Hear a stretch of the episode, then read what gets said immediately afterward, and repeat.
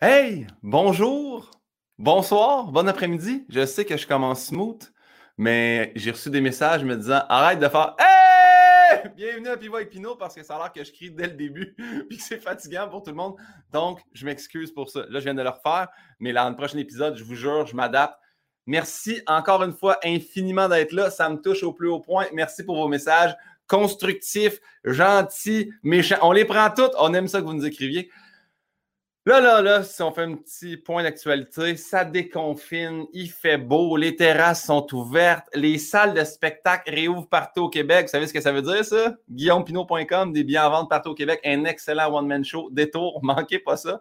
Maintenant que je me suis plugué, je vais parler vraiment d'actualité. Je sais que les balles de finissant ont été cancellées par notre gouvernement, puis là, c'est en débat, ça va-tu revenir, ça va-tu pas si c'est cancellé, pluguez-vous sur l'ordi, écoutez des pivots avec Pinot. Mais si ça revient, faites-vous pas trop d'attente. Là, j'ai vu des pétitions.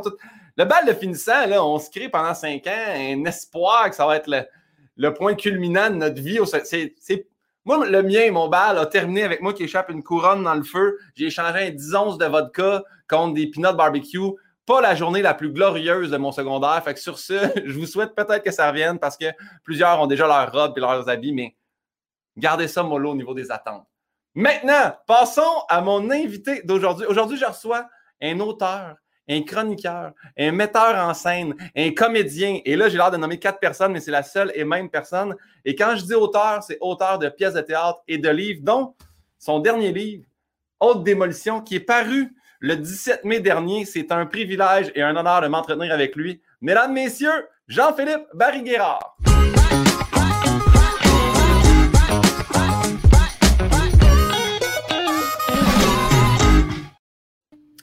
Jean-Philippe! Hey! Ça va? ça va? très bien. Hey, moi, sais-tu que je suis même pas allé à mon bal de finissant?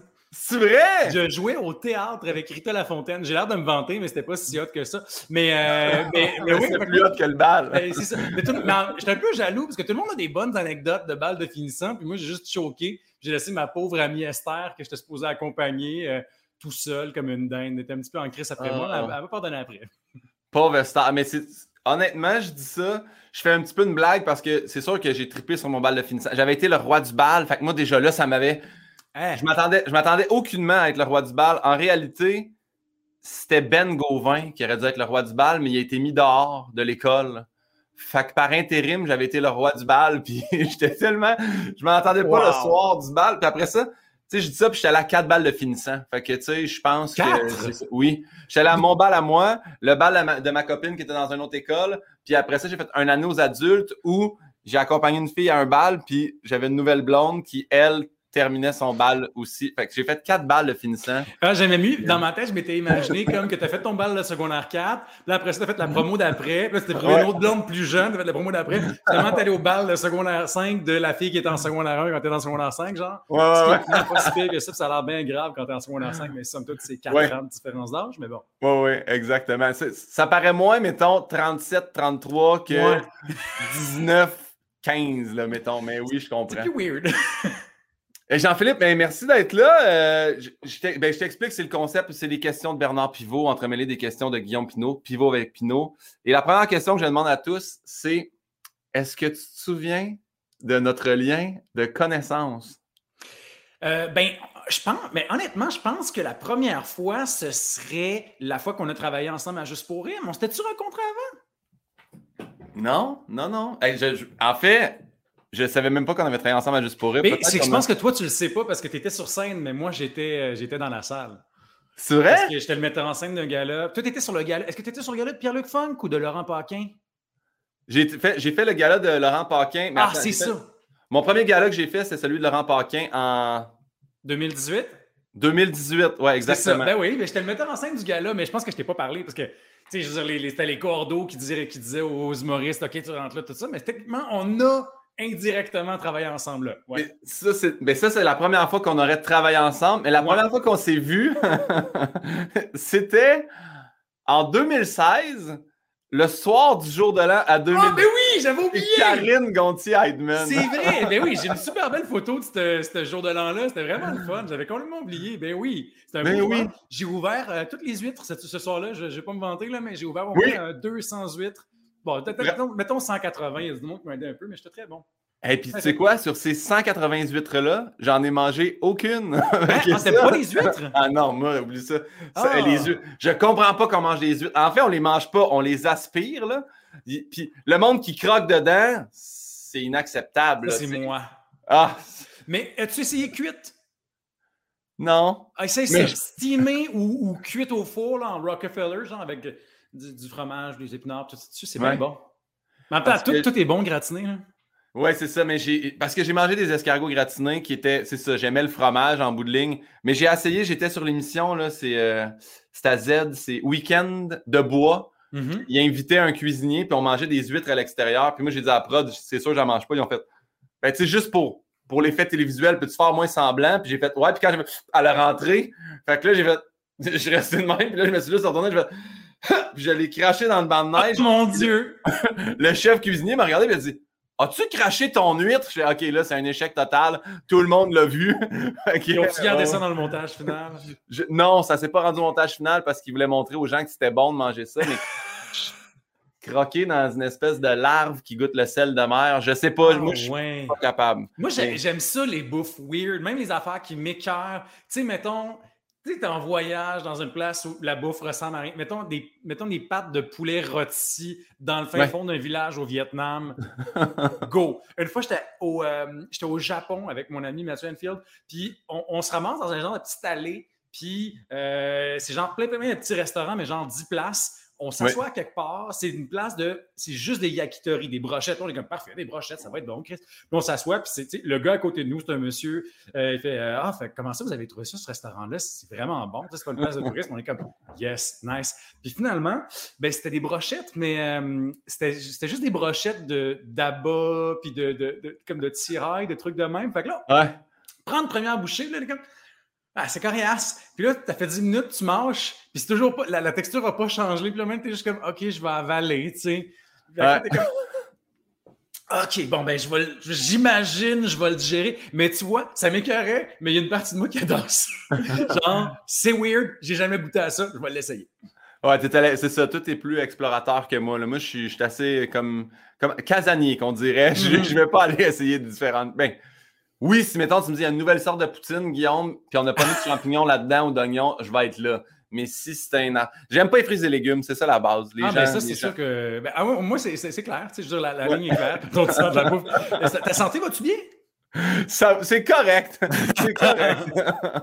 je, suis toujours, un peu étourdi puis fatigué, mais ça, je pense que c'est normal. là, Non, tu mais sais. ça, c'est l'âge. Parfait. ben, On, on- on y va avec la première question du, euh, du questionnaire. Quel est ton mot préféré, Jean-Philippe?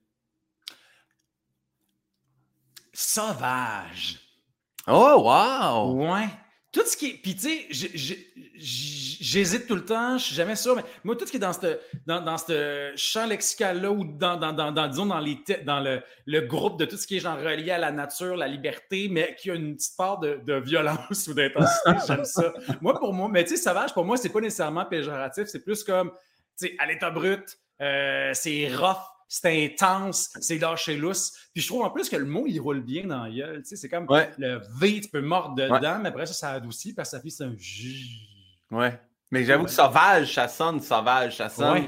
Ouais. Puis on dirait moi, que, tu as mâché du caoutchouc en te rendant compte que c'est des entrailles. On dirait que ça fit avec sauvage. 100% On va complètement l'opposer, le mot que tu détestes, en fait.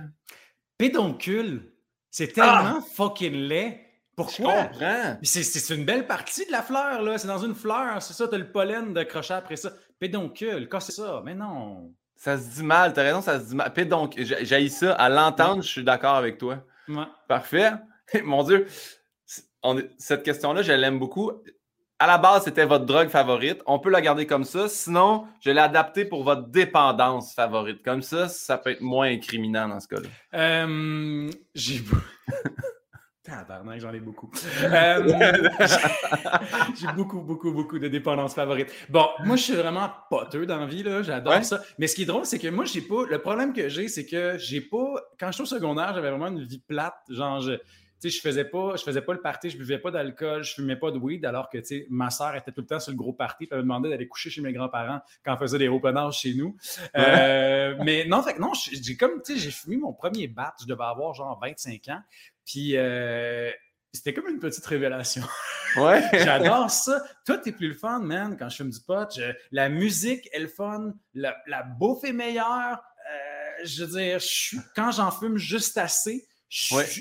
me trouve bien intelligent puis le fun. Bon, il y a aussi les fameuses fois où tu en fumes dans un party. Puis c'est drôle. Une fois, je suis pour la fête d'une de mes amies. Je- je- je- là, tout, est, tout est cool. La, la soirée est le fun. Tout va bien. Genre, c'est vraiment cool. Je parle avec le monde. Tu sais, j'ai fumé un petit peu, mais genre juste assez. Puis je suis dans un bon Ouais. mood. Puis là, on ressort. Puis là, t'as, t'as mon amie qui est là, qui est beaucoup plus po- poteuse que moi. Là, elle, elle passe le joint. Puis là, je tire, je tire, je tire. Je me rends pas compte parce que j'ai bu avant.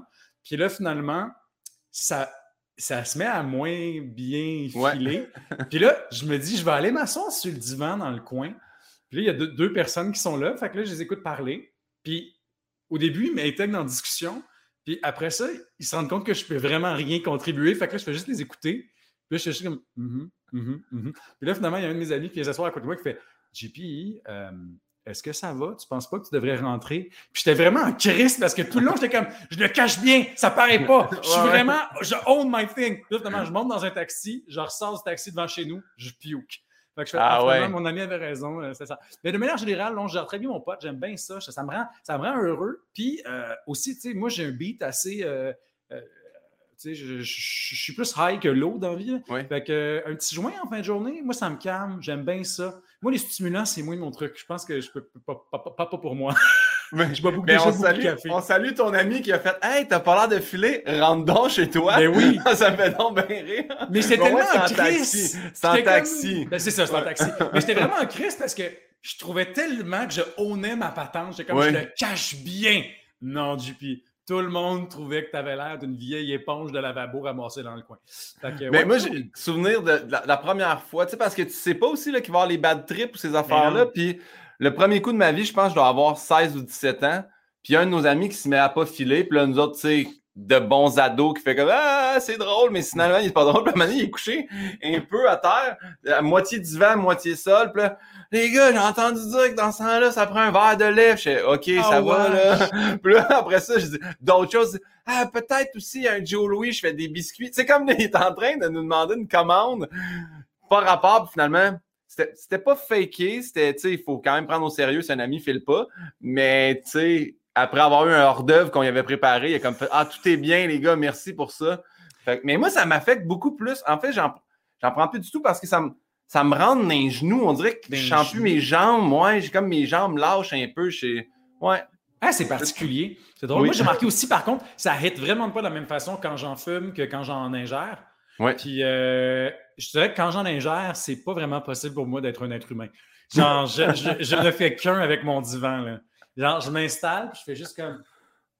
Wow! Mais c'est- pas désagréable. Mais, tu sais, mais par contre, moi, une affaire aussi que j'ai trouvé vraiment nice, c'est euh, écrire, battre. Là. Tu sais, je vais pas Oui. faire ma journée au complet, mais comme mettons, euh, tu sais, un 8-9 heures le soir, je vais genre fumer mon petit bat juste avant de me relire. Je vais genre relire le chapitre que j'ai écrit. Puis Là, c'est pas tout le temps vrai, mais souvent, je le relis, puis je suis comme.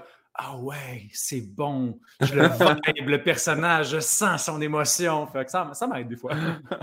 c'est bon, c'est Ah ouais, s'auto, s'auto, pas s'auto-admirer, mais s'auto-féliciter, c'est quand même bon, faut, le- faut le Ben faire. Ça me fait rire parce que juste à côté, tu sais, j'ai reçu l'enveloppe avec le livre, fait que tu sais, j'ai, toi ici aussi. Ma Juste là, fait que j'étais comme.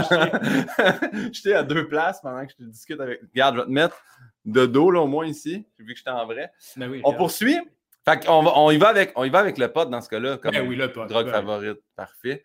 Euh, c'est quoi le son ou le bruit que tu aimes le plus entendre? Les vagues. C'est quétaine, hein? Mais j'étais aux îles de la Madeleine la semaine passée, puis man, je m'installe. Puis tu sais, moi, je viens, euh, je viens de Plessisville, là, fait que ça, c'est bien d'inter, là. Fait que euh, Ouais. c'est bien beau, là, mais c'est c'est des champs, puis des champs, puis des champs. Fait que le bruit de la mer, j'ai pas entendu ça tant que ça euh, dans ma vie, à part quand on allait à Wildwood l'été, là. Fait c'est- c'est- c'est- ça fait bien ça fait bien citadin, là, mais moi, quand je vais dans le bas du fleuve ou quand je vais, la, la famille de mon chum, ils ont un chalet à Tadoussac, puis tu vois, on s'en va là cet été, puis j'ai bien hâte.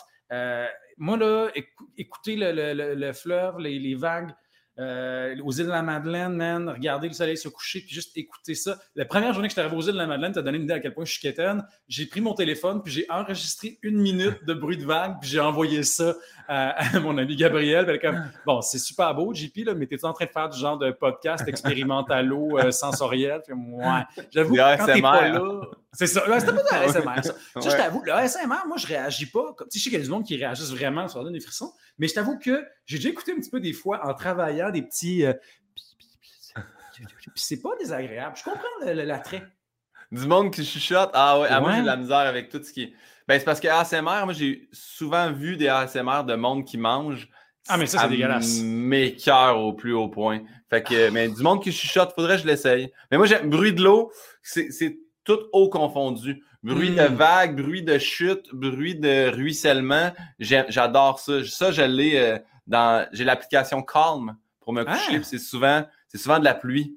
Ah oui, c'est bon. dans de l'eau, puis j'adore ça. J'ai découvert, moi j'ai un HomePod dans ma chambre, j'ai découvert que euh, je peux faire un, là je vais pas le dire, dis mademoiselle, je vais pas l'activer. Euh, peux-tu jouer un bruit de, puis là, je peux faire genre joue-moi une tempête, euh, ah! Joue-moi du vent, joue-moi les vagues. Puis euh, moi, la, petite, euh, la petite tempête de pluie dans la jungle, c'est très apaisant. Les fois que je fais des insomnies, ça m'aide beaucoup.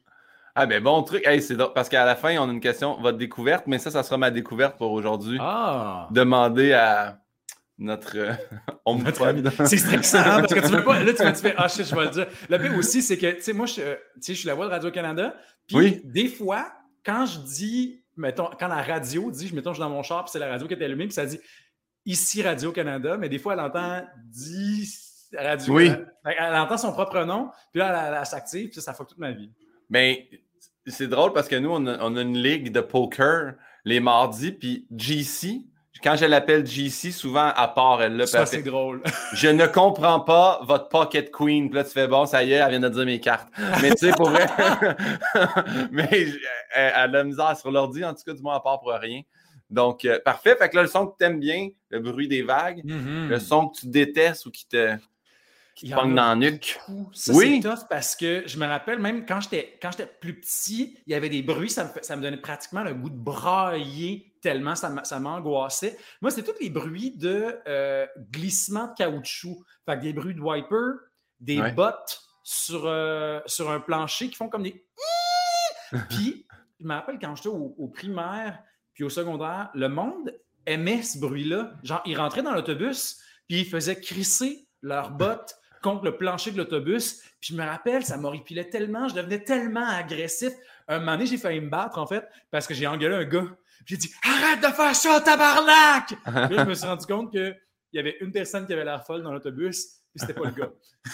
ouais, Mais le pire, c'est que le monde, il savent pas, mais un son qui, qui gosse, puis que tu l'entends, c'est vrai que ça te craint en dedans. Pour... Fait que toi, la NBA, t'es pas un fan de match de basket. là. c'est que dans un gymnase, ça me dérange pas. Fait que moi, des bruits de, de crissement de souliers dans un gymnase, non. Mais quand c'est du caoutchouc mouillé, il y a quelque chose de différent, il y a une petite fréquence de plus qui fait que ça ne marche pas. Mais là, ce qui est bien, c'est que je me suis. Ça s'est calmé. Les, les wipers, maintenant, je peux tolérer, ce qui est quand même pratique parce que quand tu es un adulte, ça arrive quand même souvent dans la vie que tu conduis puis qu'il pleut. Mais euh, les bottes, c'est encore difficile, je te dirais. C'est encore tough. Mais moi, les wipers où je te rejoins, c'est être dans, dans, la voiture passager ou euh, un taxi, un Uber, peu importe. Puis là, il n'y a plus de pluie, puis les wipers continuent. Ah ça vient me chercher un point. Des fois, je vais moi-même prendre le petit bâton puis je le remonte. Je sais que quand je conduis, j'ai ça que quelqu'un touche qui est proche des contrôles, mais les wipers qui n'arrêtent pas, ça me, ça me pogne. Fait que... Ah j'ai un petit frisson, là, je suis pas bien. oh, pour ça, quel est ton blasphème préféré? C'est pas obligé d'être un mot d'église, mais ça peut être un mot d'église. Euh, moi, c'est Saint-Crème. Wow, j'adore! C'est super beau. 5 crème, fait bien chaud à matin. Il y, a, comme de, quoi où c'est tellement, euh, c'est tellement inoffensif, c'est tellement gentil. Puis, euh, je ne sais pas pourquoi, mais je vois un gros bang quand tu me parles de 5 crème. Je sais pas, c'est comme doux. C'est comme une exclamation. Tu sais, tu, vas jamais être en tabarnak quand tu vas dire 5 crème. C'est plus de l'étonnement, euh, de, la, surprise. Ça peut être mêlé de joie, mais c'est plus pour mesurer l'étendue de quelque chose. Moi, j'aime ça. Je trouve ça gentil. Mettons, y a-tu un- une occasion dernièrement où tu as dit 5 crèmes dont tu te rappelles, tu fais Ben, ça, ça méritait un 5 crèmes. Ben, moi qui check le coucher de soleil aux îles de la Madeleine, 5 crèmes, c'est beau. Je me sens, je channel un peu mon grand-papa Armand Guérard quand je dis ça. Ah, ah, c'est tellement un vrai nom de grand-papa. Armand Ben, Guérard, ça Armand. sonne grand-père. Oui. Comment ça s'appelait? Est-ce qu'il y avait une épouse? Euh, Thérèse. Thérèse. Armand Ah, puis Thérèse. Armand, Thérèse. C'est des vrais noms de oui. Moi, c'était Georges et Denise d'un bord, puis Ah, Roland et Pierrette de l'autre bord. Ah, Roland Pierrette, ça fait un peu belle-sœur. J'aime bien ça. Mes parents, moi d'ailleurs, c'était soit Georges, Roland, Joseph ou Guillaume. J'étais une chance. Je sais que c'était en l'honneur des autres là, que vous avez mis ça sur le baptistère, mais je suis quand même content aujourd'hui que ça soit Guillaume plus que Roland ou Georges. Mais j'apprécie hein. Mes Moi, deux mon père s'appelle Jean Barry. Oui. Puis euh, il a eu l'originalité de m'appeler Jean-Philippe Barry Guérard. Que Ah, c'est quelque correct, ça. Du- côté de ma mère, ça c'est malade. Fait que mes grands-parents ont manqué d'inspiration, je pense, parce qu'ils ont- ils sont quatre enfants, deux gars, deux filles. Oui. Fait a Lise et Lynn Guérard, puis il y a Ouf. Yvon et Yvan. Non, non, non, non, non. C'est génial. Ma secrétaire, je te relance, on joue au jeu des relances des noms. Ma secrétaire à la clinique, quand j'étais ergothérapeute, jadis, avait euh, des fra- frères et sœurs, des jumeaux, tu sais, dans le fond, un gars, une fille. Mhm. Puis il avait appelé Raymond et Raymonde. Ah, c'est bon. Ah, c'est bon. Mais les, les- c'est sans fin. Les couples de jumeaux, là, j'aime tellement ça. Les, les gens rivalisent d'inventivité pour créer des genres de pères assortis. C'est tellement bon. Puis moi, sur le podcast, on a eu ça en primeur, mais on a Ludovic Bourgeois, qui est, sa blonde est enceinte actuellement. Puis il nous a dit, on va appeler notre fille Sam. Puis j'ai fait, ah, c'est beau Sam, tu sais. Puis il a fait, c'est pour Sam Bourgeois. Ça fait hamburger. Puis j'ai fait, Oh, non. Tu peux pas, peux pas infliger ça à un enfant pour toute sa vie. Ah, j'aime ça. Un jeu de mots. Ah, les pauvres enfants qui se font écœurer à cause de leur nom. Hein. Ah, mais. Une fois, j'avais rencontré un gars qui s'appelait Steve Butts. Tu vois? Wow! J'adore ça. Euh, oh là là, on tombe dans une question moins drôle, mais c'est en fait une de mes questions favorites du podcast. Est-ce que tu te souviens de ton tout premier deuil? Euh, oui, mais on dirait que c'est nul à dire. Mais moi, c'était un chien. Mais c'est pas nul, c'est pas Mais du tout nul. C'était. euh, c'est vraiment. En plus, ma mère est vétérinaire. Mes deux parents sont vétérinaires. Ma, mère pratique avec les petits animaux. Puis, euh, fait qu'on avait un chien blue, euh, un beau petit Shetland, euh, très, très adorable. Puis, euh, mon père nous avait amené au musée de la civilisation. Puis, euh, on est revenu, puis il était malade, blue, là, tu sais, ça allait pas, elle était vieille. Puis, euh, on revient du musée, puis, tu sais, on a passé une belle journée. On c'était une exposition sur Tintin au Tibet, puis moi, j'étais bien fan de Tintin. Fait que là, on rentre à la maison, puis ma soeur, j'étais avec mes deux petites sœurs, puis ma soeur, qui est, je sais pas ce que. En tout cas, elle, elle est vraiment sensitive parce qu'elle est rentrée dans la maison, puis elle a regardé ma mère, puis elle a fait Elle est où Blue Et ma mère est comme Ben là, c'est ça, là, ça s'est passé aujourd'hui. Ma soeur a fait une crise épouvantable, est allée se coucher en braillant sur le lit de Blue. Puis euh, je me rappelle que ben, c'était weird parce qu'on était vraiment fâchés contre ma mère. Tu sais, quand, Ah. quand- tu sais, quand ton chien est malade puis que tu l'amènes chez le vétérinaire, un moment donné, tu fais, tu sais, ça se fait. Puis là, ma mère a comme, je pense qu'elle a voulu nous protéger, fait qu'elle Ouais. l'a fait dans notre dos. Mais là, on était tous en crise contre elle. C'est une drôle de situation, pareil. Est-ce que c'est elle qui a procédé à Oui, oui, oui, c'est Ah oui, en plus. ça, ah mon Dieu, Fait ça doit c'est euh, c'est spécial, pareil. Puis euh, Ouais. les deuils d'animaux, euh, c'est pas, euh, c'est pas facile. Tu sais, Je sais que c'est pas, pour des gens qui n'ont pas de chien, c'est peut-être ça a l'air Ouais. bien nono, là, mais tu sais, moi, j'ai, j'ai j'ai mon chien maintenant à moi à- de ma vie d'adulte, qui est mon premier que j'ai eu tout seul. là. Puis je t'avoue que, mettons, la, pre- mon, chum est un peu nono. Là. On arrive avec le, le chien à maison. Ouais. C'est l'affaire la plus cute au monde, tu sais. Puis là, mon chum, qui n'a jamais eu de chien, il fait Mais là, euh, comme, combien de temps ça vit un chien Là, je fais ben, une quinzaine d'années à peu près. Il est comme Hein? Mais là, elle va mourir. Là, je suis comme Mais là, Christ, tabarnak Sois pas triste tout de suite, là. oui, c'est ça. On a un bébé chien de trois mois dans les mains. Puis là, tu es déjà en train de te préparer à faire ton deuil. Calme tes nerfs, là, ça va. Eh, mais nous aussi, là, depuis qu'on a. C'est quel type de chien que vous avez? C'est un lévrier. OK. Ah ouais, crème. Nous, on a, on a une Golden Retriever. Puis Ah. les premières semaines qu'on l'a eu, je me rappelle une fois, elle était montée sur le divan, puis j'étais comme distrait à faire d'autres choses, fait que j'ai juste tassé pour pas qu'elle monte, puis j'ai mis un doigt carré dans l'œil, là, ça... Oh. Puis là, j'ai fait, ça y est, j'ai crevé un œil, puis là, elle, tu sais, elle garde son œil fermé, puis quand j'y ouvre, je vois plus l'œil, et là, là, hey, anéanti, là, je dis à Nelly, viens ici, ça marche pas, il y a quelque chose. Là, je prends le chien, on s'en va à l'urgence médicale euh, DMV euh, à la Chine. Finalement, c'est là que j'ai appris qu'un chien, ça avait trois paupières, puis qu'il était juste collé. ils ont juste fait non, gars, poup, poup. Et là, ils ont fait ton chien et A1. ça va faire 2000 dollars. Oui, exactement. ça en a coûté 180 pour me faire dire elle a absolument rien. Là. Mais mhm. c'était bien investi pour savoir qu'il y a trois ah, paupières. au moins, c'est rassurant. Ah, ben, on salue Blue. Puis c'est quel type de, chien, Blue? Un berger Shetland. Fait que c'est comme un mini collé. Ah. Très, très majestueux, avec le beau, euh, la, belle collerette de poils. Mais c'est ben oui, je pense, je pense qu'en fait, c'est tout à fait normal, les deuils d'animaux. C'est souvent ça quand on est plus jeune. Là. Mm-hmm. Euh, puis, mais puis, t'avais quel âge à peu près? Je devais avoir 7-8 ans. OK, c'est ça. C'est pas mal les âges qu'on. Nous, nous, on a. Mais ben, moi, en fait, le choc que j'ai eu quand j'avais 7-8 ans, il restait à la maison plus longtemps que moi. Moi, je suis parti, puis notre chat s'est rendu jusqu'à 21 ans. je me rappelle quand elle, avait, quand elle avait 19 ans, mes parents ont dit Ah, là, on va faire, euh, on va faire euthanasie pantoufle. J'étais comme, là, ça se peut pas. Puis là, j'étais descendu à la maison, la prendre, j'étais en pleine forme. Puis finalement, ils s'étaient rendu compte, ils sont achetés un air clim. Puis là, le chat a comme vécu deux ans de plus parce qu'il n'y avait plus ultra chaud dans la maison. Puis ça, ça, a réglé le problème. Elle était juste comme trop en canicule. Mais 21 ans, je me rappelle une année d'arriver chez nous pour faire Ah, pantoufle. Puis on fait Non, non, là, ça fait genre un mois qu'on n'a plus pantoufle. J'étais comme Ah, mon Dieu Seigneur. C'est 21 ans le chat. Puis ce qui me fait capoter aussi, c'est euh, il y a quelques années, je pense en 2017, ma mère a euthanasié aussi euh, un autre chien qu'on a eu après que j'ai adoré, qui s'appelait Tempête, qui était un livrier aussi. Puis euh, il y avait 16 ans, il avait eu une bonne vie. mais on, a encore un autre chien chez ma mère. Puis c'est elle qui vivait un deuil vraiment, vraiment épouvantable. Elle ne voulait plus manger, elle cherchait partout dans la maison, elle, était en train de se laisser mourir. Il a vraiment fallu que ma mère travaille super fort pour redonner la joie de vivre, genre. Ouais, c'est des deuils, des deuils animaliers. Si deux animaux ont vécu ensemble longtemps, nous, on a. Hey, là, je vais arrêter de relancer tout le temps parce qu'il faut que tu t'en ailles. Mais, mais, non, mais moi, j'avais un chat aussi, mais il fait qu'on passe à la question suivante. Demain matin, on imprime un nouveau billet de banque. Jean-Philippe, tu décides de mettre soit un homme, soit une femme sur le billet. Qui ont choisi? Hmm. Euh, Céline Dion. Yes! Les gens, les gens aiment beaucoup. Et Céline est revenue à quelques occasions. Pour vrai? Fait que je relance la question en faisant quelle est la quote qu'on met en dessous du billet pour Céline?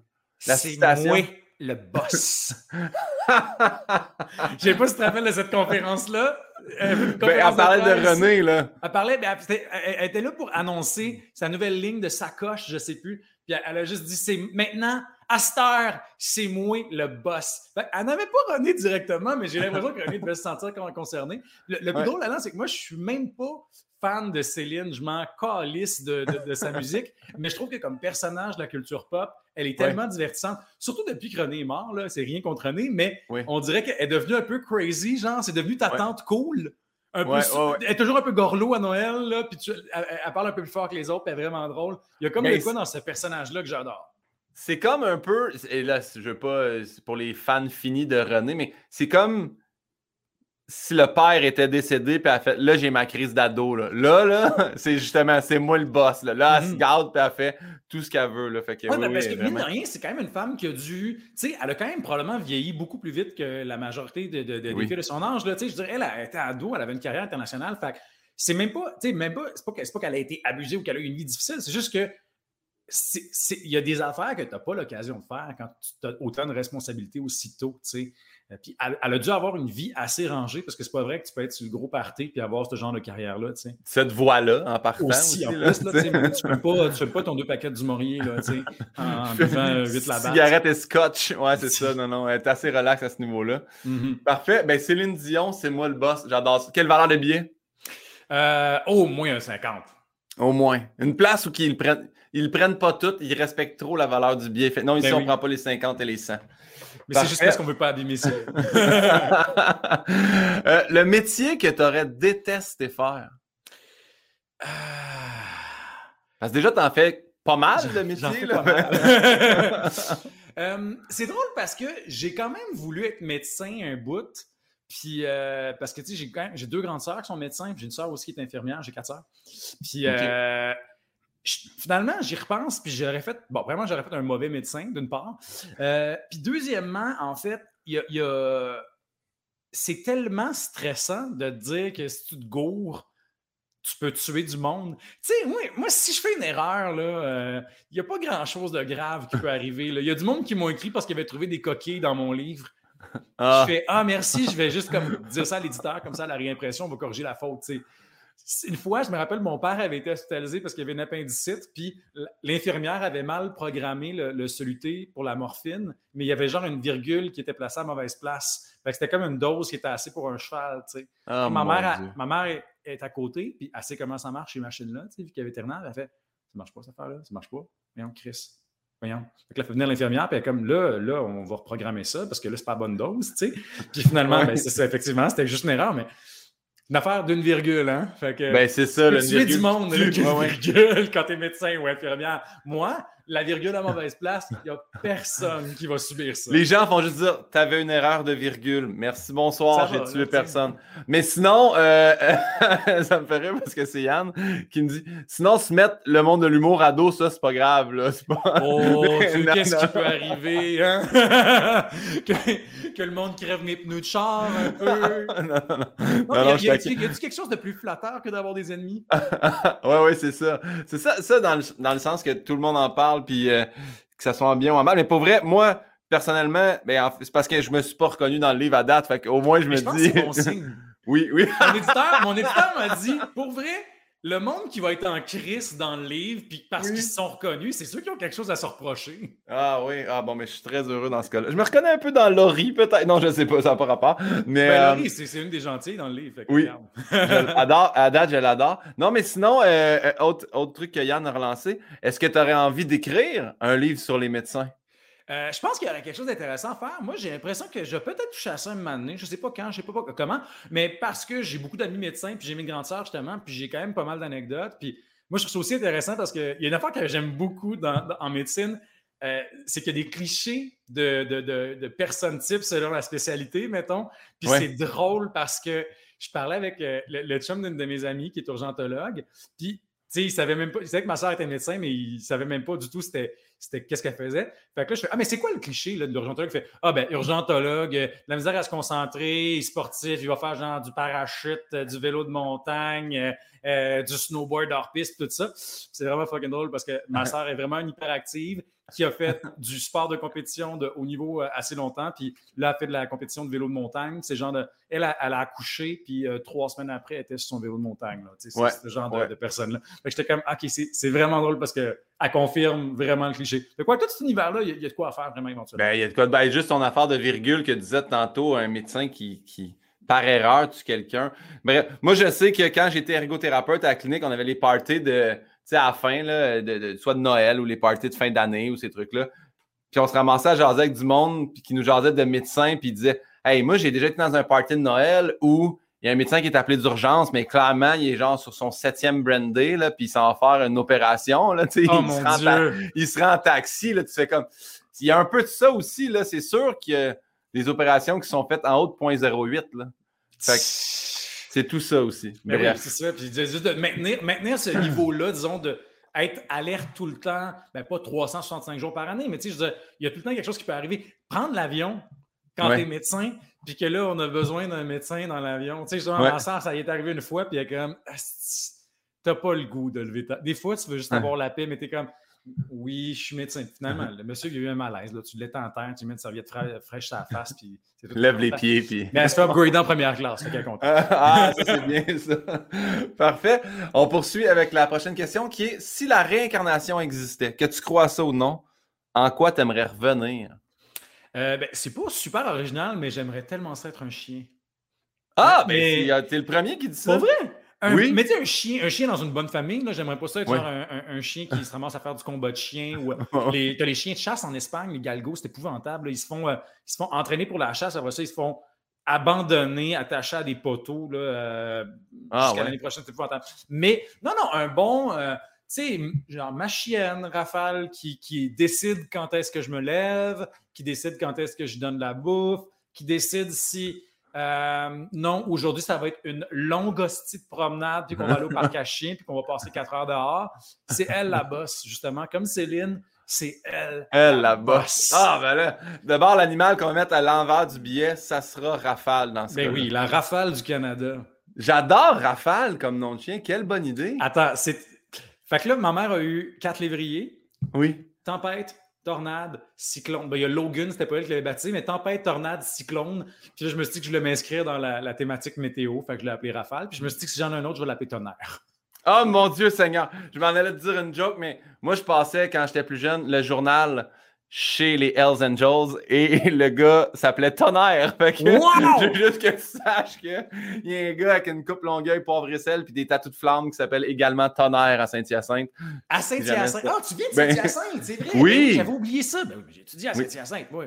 Oui, ben, j'ai tout ça. J'ai tout ça dans les questions rafales qui n'ont rien à voir avec le lévrier, mais ah, bien qu'on en parle. le titre de On poursuit avec une autre question par rapport un peu à, l'après-mort. Tu arrives au ciel, que tu crois encore là une fois ou non en Dieu. ou Tu arrives devant Saint-Pierre au port du paradis. Qu'est-ce que tu aimerais qu'ils te disent à ton arrivée?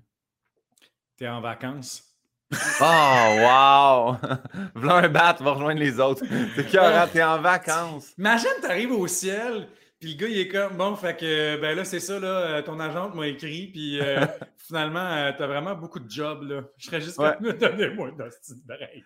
Ça continue de l'autre bord. Ah, wow, j'aime ça, t'es en vacances. Ben, j'aime, je, je vais rien relancer par rapport à ça, puis je vais poursuivre avec la prochaine question. C'est trop bon comme réponse. Prochaine question, c'est une de mes questions favorites. C'est la question de ma mère. Manon Pinot participe à tous les podcasts. Ma mère s'est gâtée. Elle a fait euh, elle a trois questions pour toi quand même. Wow! Elle commence par Cher Jean-Philippe Barry-Guérard, jusqu'à il y a quelques semaines, je ne vous connaissais pas. Vous vous définissez comment? Acteur, auteur, humoriste? Comment jonglez-vous avec cette nouvelle reconnaissance accentuée? Point d'interrogation. Ah, c'est intéressant. Euh, ben, définitivement, première étiquette, ça va être auteur parce que je te dirais que je passe principalement mon temps à, faire ça, là, en termes de, ce que je fais dans mon année. Euh, puis comment je deal avec ça? Ben, je te dirais que je me suis pas mal enfui. Après, tout le monde en parle. J'avais mes, je en vacances le lendemain matin. Puis euh, ça a comme fait du bien parce que j'avais aussi, c'est fou, mon téléphone a explosé. Puis là, je suis encore en train de répondre à des messages de monde que, qui m'ont écrit. Puis c'est ça qui est calice aussi, c'est euh, c'est quand même fatigant euh, répondre à tout le monde, dans le sens de c'est quelque chose qui prend beaucoup de temps, tu sais, pas, que c'est pas que c'est gossant, mais euh, fait c'est quand même de la gestion de temps.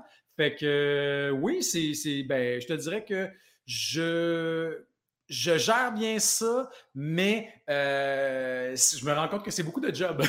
c'est plus épuisant que tu ben pensais. on s'entend-tu, là, je suis pas, je suis pas Sarah-Jeanne Labrosse, là, mais je me, je me disais, j'en ai plein d'amis comédiens, mettons, qui font beaucoup de télé, puis je fais comment tu gères ça, man? C'est, euh, ça doit être beaucoup de messages quand même. Puis de, si tu veux maintenir ce lien-là, parce qu'au final, c'est cool aussi. Puis tu sais, moi, j'ai intérêt à avoir un certain lien sur les réseaux sociaux avec mes lecteurs. Moi, j'aime ça quand le monde me dit euh, bravo, merci pour ton livre, d'une part. Puis après ça, quand je sors un livre, ben, la fois d'après, ben, le monde est comme genre yes, j'ai hâte. Ça, mes, mes, œuvres circulent à cause de ça. Fait que je dirais pas que j'ai besoin de l'entretenir, mais moi, ça me tente. Mais ouais, c'est la job. Mais en fait, c'est parce que là, je dis ça, c'est sûr que le monde qui te voit, tout le monde en parle, qui est comme l'émission la plus médiatique, je te dirais, au Québec. Là, là, ça vient d'arriver, puis tu reçois les messages là, mais est-ce que c'est un peu comme tu dis justement, les, amis acteurs ou actrices? Tu sais, eux autres, ils tournent un truc, ça joue à TV quasiment un an après, puis là, ils reçoivent plein de messages, puis ils font ça devait être fou, puis ils font Hey, c'est vrai, j'ai tourné ça l'été passé à plus 1000. Mais est-ce que tu le vis quand la même chose quand c'est un livre? Est-ce que tu fais Hey, moi, j'ai écrit ça, le temps que ça a été publié, ça fait longtemps déjà ou tu ton. Je sais pas comment, si tu comprends ma question. Oui, absolument. Euh, non, je, te dirais que j'ai moins de déconnexion parce que, tu sais, quand tu tournes sur une série, euh, même, même si c'est un gros rôle, il reste que tu es juste un élément quand même d'une plus grosse production, tu sais, puis tu n'as pas été investi là-dedans du jour 1 jusqu'au jour final. Tu n'as pas été là de l'écriture de la première ligne à la dernière séance de montage. Tu es là pour tes, je sais pas, tes 30 jours, tes 35 jours de tournage, ça reste intense, tu sais. Mais je pense que c'est facile à un moment donné d'oublier le projet. Tandis que, tu sais, moi, moi, le livre, ben il m'habite fucking longtemps. Il y a le moment où j'ai la première idée que je vais l'écrire, après ça, je me mets à faire ma recherche, après ça, je commence à l'écrire, c'est long. Fait que je mets beaucoup de temps, puis euh, c'est quand même aussi stressant parce que, y a, mettons, quand tu es comédien ou réalisateur ou scénariste, tu peux blâmer la, tu peux, tu peux blâmer l'insuccès d'un produit sur le restant de l'équipe. C'est un excellent scénario, mais c'était très mal réalisé Ou Ouais. la, la comédienne peut faire Ben, c'est sûr, j'avais un partenaire de marde, l'autre acteur, il était pourri. Mais non, il n'y a personne qui fait ça, mais mettons. De, de, ouais. de mauvaise foi, tu pourrais. À huis clos, ça se peut que ça se dise, C'est dans un endroit fermé. ouais. J'avoue que quand c'est ton propre livre, tu peux pas faire. La qualité des pages, tu sais, il n'y a rien que tu peux C'est la faute de mon éditeur. Il m'a donné des mauvaises notes. Parfait. Ma mère qui a rajouté, euh, tu pourras même lui dire que je le trouve très beau garçon. Fait que ça, tu sais, tu sais que Manon Pinot te trouve très beau. Ah, merci, maman. Ensuite de ça, elle relance avec Jean-Philippe peut donc gagner sa vie avec l'écriture d'un livre. Bonne question pour vrai. Euh, la réponse, c'est, euh, je dirais probablement non. Euh, ça va probablement être différent avec Haute Démolition parce que d'après Bailey, il vend vraiment, vraiment, vraiment, vraiment beaucoup. Mais même si je vivais juste du livre, ce serait pas si payant que ça. Tu sais, je pense que j'arriverais peut-être un peu en dessous du salaire médian canadien, ce qui est quand même bon, ce qui est bien, là, ça me mettrait dans la classe moyenne. Mais euh, par contre, ce qui aide, mettons, des gens qui veulent écrire uniquement à temps plein, euh, tu peux demander des bourses du Conseil des arts pendant l'écriture de ton roman. Tu sais, ça, c'est pas tout le monde qui l'a, mais des fois, tu peux aller chercher un 10-15 000 avec ça. Fait que ça permet de compenser les ventes qui sont pas si payantes que ça. Parce que sur le prix d'un livre, tu fais 10 Fait que moi, je pense que tu vois, haute démolition, il se vend 28 Moi, je fais 2,80 Ça a l'air peu, mais il reste qu'il y a quand même beaucoup de choses là-dedans parce que je pense que mon éditeur, lui aussi, fait 10 Fait que c'est Ouais. comme moitié-moitié. Plus, euh, après ça, il y a des coûts d'impression, il y a un distributeur à payer, il y a le libraire. Fait que il y a. Il est beau, il est beau ton livre. Il est parce que- super beau. Puis cette question-là, je sais qu'elle pose parce qu'en ce moment, moi, pendant la pandémie, l'humour euh, est tombé au point mort Mhm. que je me suis mis à écrire à temps perdu, sans pression. Puis là, j'ai dit ça à mon gérant, qui a dit ça à la relationniste de presse, qui, elle, est allée rencontrer les éditions Cardinal qui ont fait Ben, nous Wow. autres, on signe ça. Fait que là, j'ai signé avec les éditions Cardinal. Fait que faut que j'écrive ce livre-là. Fait que ma mère, elle se demande si vraiment. Fait que, mais c'est. C'est une très bonne question, mais c'est ça aussi qu'ils m'ont dit. Quel format? Veux-tu des impressions? Veux-tu des dessins dedans? Fait que tout ça, c'est des coûts auxquels les gens ne Mhm. pensent pas, mais ça revient. euh, Vraiment. Mais par contre, l'affaire qui est, tu sais, mettons, moi, une des raisons pour lesquelles je travaille comme chroniqueur à la radio, puis que je, suis quand même dans les médias, ben c'est à cause de mes livres. Tu sais, c'est pas directement relié, mais il reste que c'est une façon que les gens, euh, que les auteurs euh, peuvent, peuvent finalement monétiser leur art. Tu sais, je sais qu'il y a beaucoup d'auteurs, je, pense qu'il en fait moins maintenant, mais Simon Boulris, au début de sa carrière, il faisait énormément de rencontres dans, dans les écoles. Euh, ça, t'es payé quand même, ces animations, t'es payé pour ça. Puis, tu sais, il y en a plein là, du monde qui finissent par faire. Moi, je fais de la radio aussi beaucoup Ouais. à cause de ma carrière d'auteur. Puis ça, ben, ça me fait rentrer de l'argent. Puis effectivement, là, ça, ça permet de vivre euh, tu sais, raisonnablement plus. Merci pour ça. Puis l'autre, tu as répondu un peu quand même, tu sais, parce qu'elle elle disait quel est ton processus de création, mais tu disais tu fais ta recherche, tout ça, tu t'installes. Est-ce que tu écris très rapidement ou tu sais, c'est étendu? Comment tu. euh, Euh, je dirais que c'est drôle. La réponse est oui et non. C'est-à-dire que de la première ligne à la dernière ligne, il peut y avoir vraiment un très long moment. là. Des fois, là, ça peut être euh, jusqu'à un an. Mais Mhm. souvent, ce qui va arriver, c'est que je vais écrire là, 30 pages, un chapitre, juste pour avoir un feel. Souvent, je trouve que c'est de la merde. Puis là, je me rends compte qu'il faut que je fasse, je fasse plus de recherches. Là, après ça, je m'assois puis je l'écris pour vrai euh, en très peu de temps. Je te dirais, la plupart de mes romans, là, 80-90% du livre est écrit en trois mois, habituellement. Mais c'est parce que le temps où ça bouillonne, où j'y réfléchis, où je fais ma recherche. Moi, faire ma recherche, là, maintenant, j'ai découvert que c'est une façon pour moi de faire de la procrastination active. C'est que je ne suis pas en train de me forcer à écrire. Tout ce que je fais, c'est JP, écrire à quelqu'un qui est relié au, au livre, parle au téléphone, puis ça va t'aider. Ça, va te, euh, ça, va te, ça va te permettre de, de- de- de trouver des, des infos. Tu sais, moi, j'avais fait ça avec, euh, quand je travaillais sur Royal, j'allais prendre des verres avec mon ami Frank qui, qui étudiait en droit. Puis là, j'ai posé des questions. Je lui ai dit, moi, c'est comment à l'école? Là, après ça, peux-tu me référer à un collègue de classe? J'ai posé des questions, puis finalement, on a- je suis arrivé à quelque chose à- en, en faisant ça. Pareil aussi pour aux démolitions. là, je parlais avec des gérants, des artistes, tout ça. Parfait. Le- je te le pose tout de suite parce que je me l'étais mis en, en rafale, mais à moins que je me trompe, puis je suis dans le champ, puis que ça remonte à 2016, justement, jour de l'an. Mais est-ce que je suis fou ou est-ce que tu nous as dit que tu avais écrit genre un livre en neuf jours? Euh, neuf jours? Non, j'ai, déjà écrit une pièce en neuf jours. Ça, j'ai fait ça. Euh, sinon, ce que j'ai fait, Royal, ça, c'est malade. Royal, j'ai écrit le livre au complet, puis finalement, c'était de la marde. Puis j'ai réécrit euh, 40 000 mots sur le 60 000 à peu près en trois semaines. Fait que Ok. euh, ça, c'était. Mais j'ai pas, je te dirais que j'ai pas beaucoup vu la, la lumière du jour euh, quand je travaillais Hey, sur ce mais- livre-là. Quand même, mais bravo pour ça. Mais j'avoue que si à un moment donné, tu pognes quelque chose puis que ça part, parce que ça- l'étincelle est là. Fait Mhm. que euh, parfait. On est rendu, d'ailleurs, je vais enlever ma mère de l'équation. Bye bye, Manon. On est, on est rendu aux questions rafales personnalisées. Donc, euh, tu peux, je te donne deux choix. Tu choisis un ou l'autre. Tu peux t'expliquer. Tu peux donner du mérite aux deux choix. Tu peux dire c'est celui-là, puis je t'explique pas pourquoi. Je le garde pour moi. Il n'y a pas de bonne ou de mauvaise réponse. Donc, le damné de la Chine et autres comptes crades ou tranche-cul? Tranche-cul. Le dernier de la Chine, c'était le fun, mais tu sais, j'étais tout jeune, puis euh, c'était un show de conte, euh, de, de, conte urbain. Donc, conte urbain, c'est du genre de. C'est quelque chose qui est à mi-chemin entre le, le, théâtre et le stand-up. C'était moi qui étais tout seul. Euh, fait que, tu sais, il n'y a, pas de quatrième mur, il faut que tu sois vraiment en, connexion avec le public, c'est vraiment le fun. Mais j'étais candide, j'avais pas l'expérience, puis j'écrivais comme je pouvais, mais j'étais pas, pas un génie de l'écriture, disons. Tranche-cul, c'était malade pour moi parce que je commençais vraiment plus à, toucher au thème que j'aime beaucoup. Euh, j'ai... Puis j'avais une grosse distribution. Il y avait 14 personnes. Il y avait Karine Gontier-Heinemann là-dedans, Pierre-Yves Cardinal, euh, Mathieu Enfield, Anne Trudel, David Strasbourg, plein de monde que j'adore. Puis, euh, puis il y avait comme de quoi de super trippant. C'est un, un show expérience. Un... le, le, le, spectacle, c'était deux estrades qui se font face. Puis il n'y avait pas de, pas de scène. Fait que le monde venait s'asseoir dans le théâtre. Puis il se disait, mais là, est où la scène? Est où la scène? Est où la scène? Puis finalement, le show, ben, c'était le public. Il y avait 14 acteurs qui étaient assis dans le public, puis ils se levaient. C'était comme un genre de forum où les gens prenaient parole, mais c'était toutes des opinions de merde. C'était tout le monde qu'on haït sur Facebook qui se mettait à clamer leur opinion. Puis euh, c'était comme super fâchant, puis en même temps super cathartique parce que on, laissait sortir le méchant. C'était vraiment un bon show. J'étais content. Mon Dieu, je me lance des fleurs, mais j'y repense. C'est un show dont je suis très fier. Ah, mais bravo. Ben, est-ce que est-ce qu'il y a des pièces comme ça qui, vont soit revenir avec le temps ou tu sais que ça t'en parles, je suis comme oh mon Dieu, c'est le genre d'affaires que ça j'aimerais voir. C'est comme une expérience immersive, mais en même mhm. temps théâtre. Ben oui, j'aimerais ça la remonter un jour. Je le sais pas. Euh, écoute, J'aimerais vraiment ça. Moi, ce que j'aime, il, y, a certaines des pièces qui ont été rejouées, pas par moi. il y a, y a Baiserie qui a joué quelques fois, ça jouait à Québec. Euh, il y a la singularité proche aussi qui a été rejouée à Québec aussi, je crois.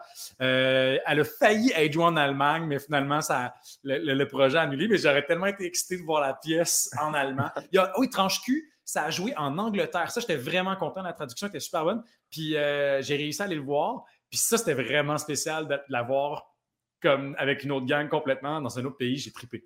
Wow, c'est donc, ben, ben mm-hmm. félicitations pour ça. Ça, je savais pas ça que ça avait été exporté. vraiment cool. Prochaine question, c'est par... tiré du livre. Alors, euh, la production Foran à Longueuil ou production Faneuf à Longueuil? C'est drôle parce que euh, ni moi ni mon éditeur, on a pensé à ça, mais euh, la raison pour laquelle j'ai appelé ça Foran, c'est parce que j'ai grandi sur l'avenue Foran en civil. Ah! moi, je disais ça, puis je suis comme, mon Dieu, si tu fais neuf, c'est à Longueuil. en plus. Oh là là. Parce en plus, c'est mon producteur. Fait que moi, ça me fait vrai? rire. Oh mon Dieu. Non, non, c'était, non, j'ai pas, euh, j'ai, même pas pensé à ça. Puis c'est drôle parce qu'il y a une couple d'autres affaires dans le livre où le monde m'a dit, ah, mais oui, tu sais, cette anecdote-là, tu sais, que l'humoriste après, blablabla. J'étais comme, ah, mais ça, je l'avais inventé. Ah ouais, ouais, ouais, c'est ça. Je penserai à ça pendant la scène des Oliviers. Il y a du monde qui pensait que je m'étais calqué sur une vraie anecdote. Puis finalement, euh, ben, ça a l'air que non, c'est ça, moi, je l'avais inventé. C'est très ah, ben, des fois, la réalité J'ai hâte d'arriver là. Parfait. Prochaine question. Jean ou Philippe? Euh, comme mon chum s'appelle Philippe, je choisirais Jean. Parce que ça, c'est le temps, là, tu sais, comme Jean-Philippe et Philippe, ben, c'est déjà quand même moins pire. Il, y a, une de mes amies, son père a fait son coming out dans cinquantaine, il s'appelait Yvon Boucher, puis il s'était fait un chum qui s'appelait ils vont boucher. oh, wow! fait que là, quand il y avait du courrier, il fallait vraiment checker. Bon, y a-t-il un numéro d'assurance sociale ou une date de naissance? Parce qu'il faut être sûr que c'est adressé au bon, ils vont boucher. Mais euh, ouais, non, juste parce que ça, c'est quand même. Quand, tu sais, comme quand t'es gay, là, le, déjà l'affaire du. En plus, les deux, on est genre brun, puis on se ressemble un peu. Ça arrive des fois que le monde pense qu'on est des frères. fait que ouais, si j'aime beaucoup la main, euh, ça va être Parfait. Et là, on poursuit dans la même lignée. Barry ou Guérard? Euh, Barry, euh, ça veut dire que c'est quelqu'un qui a une.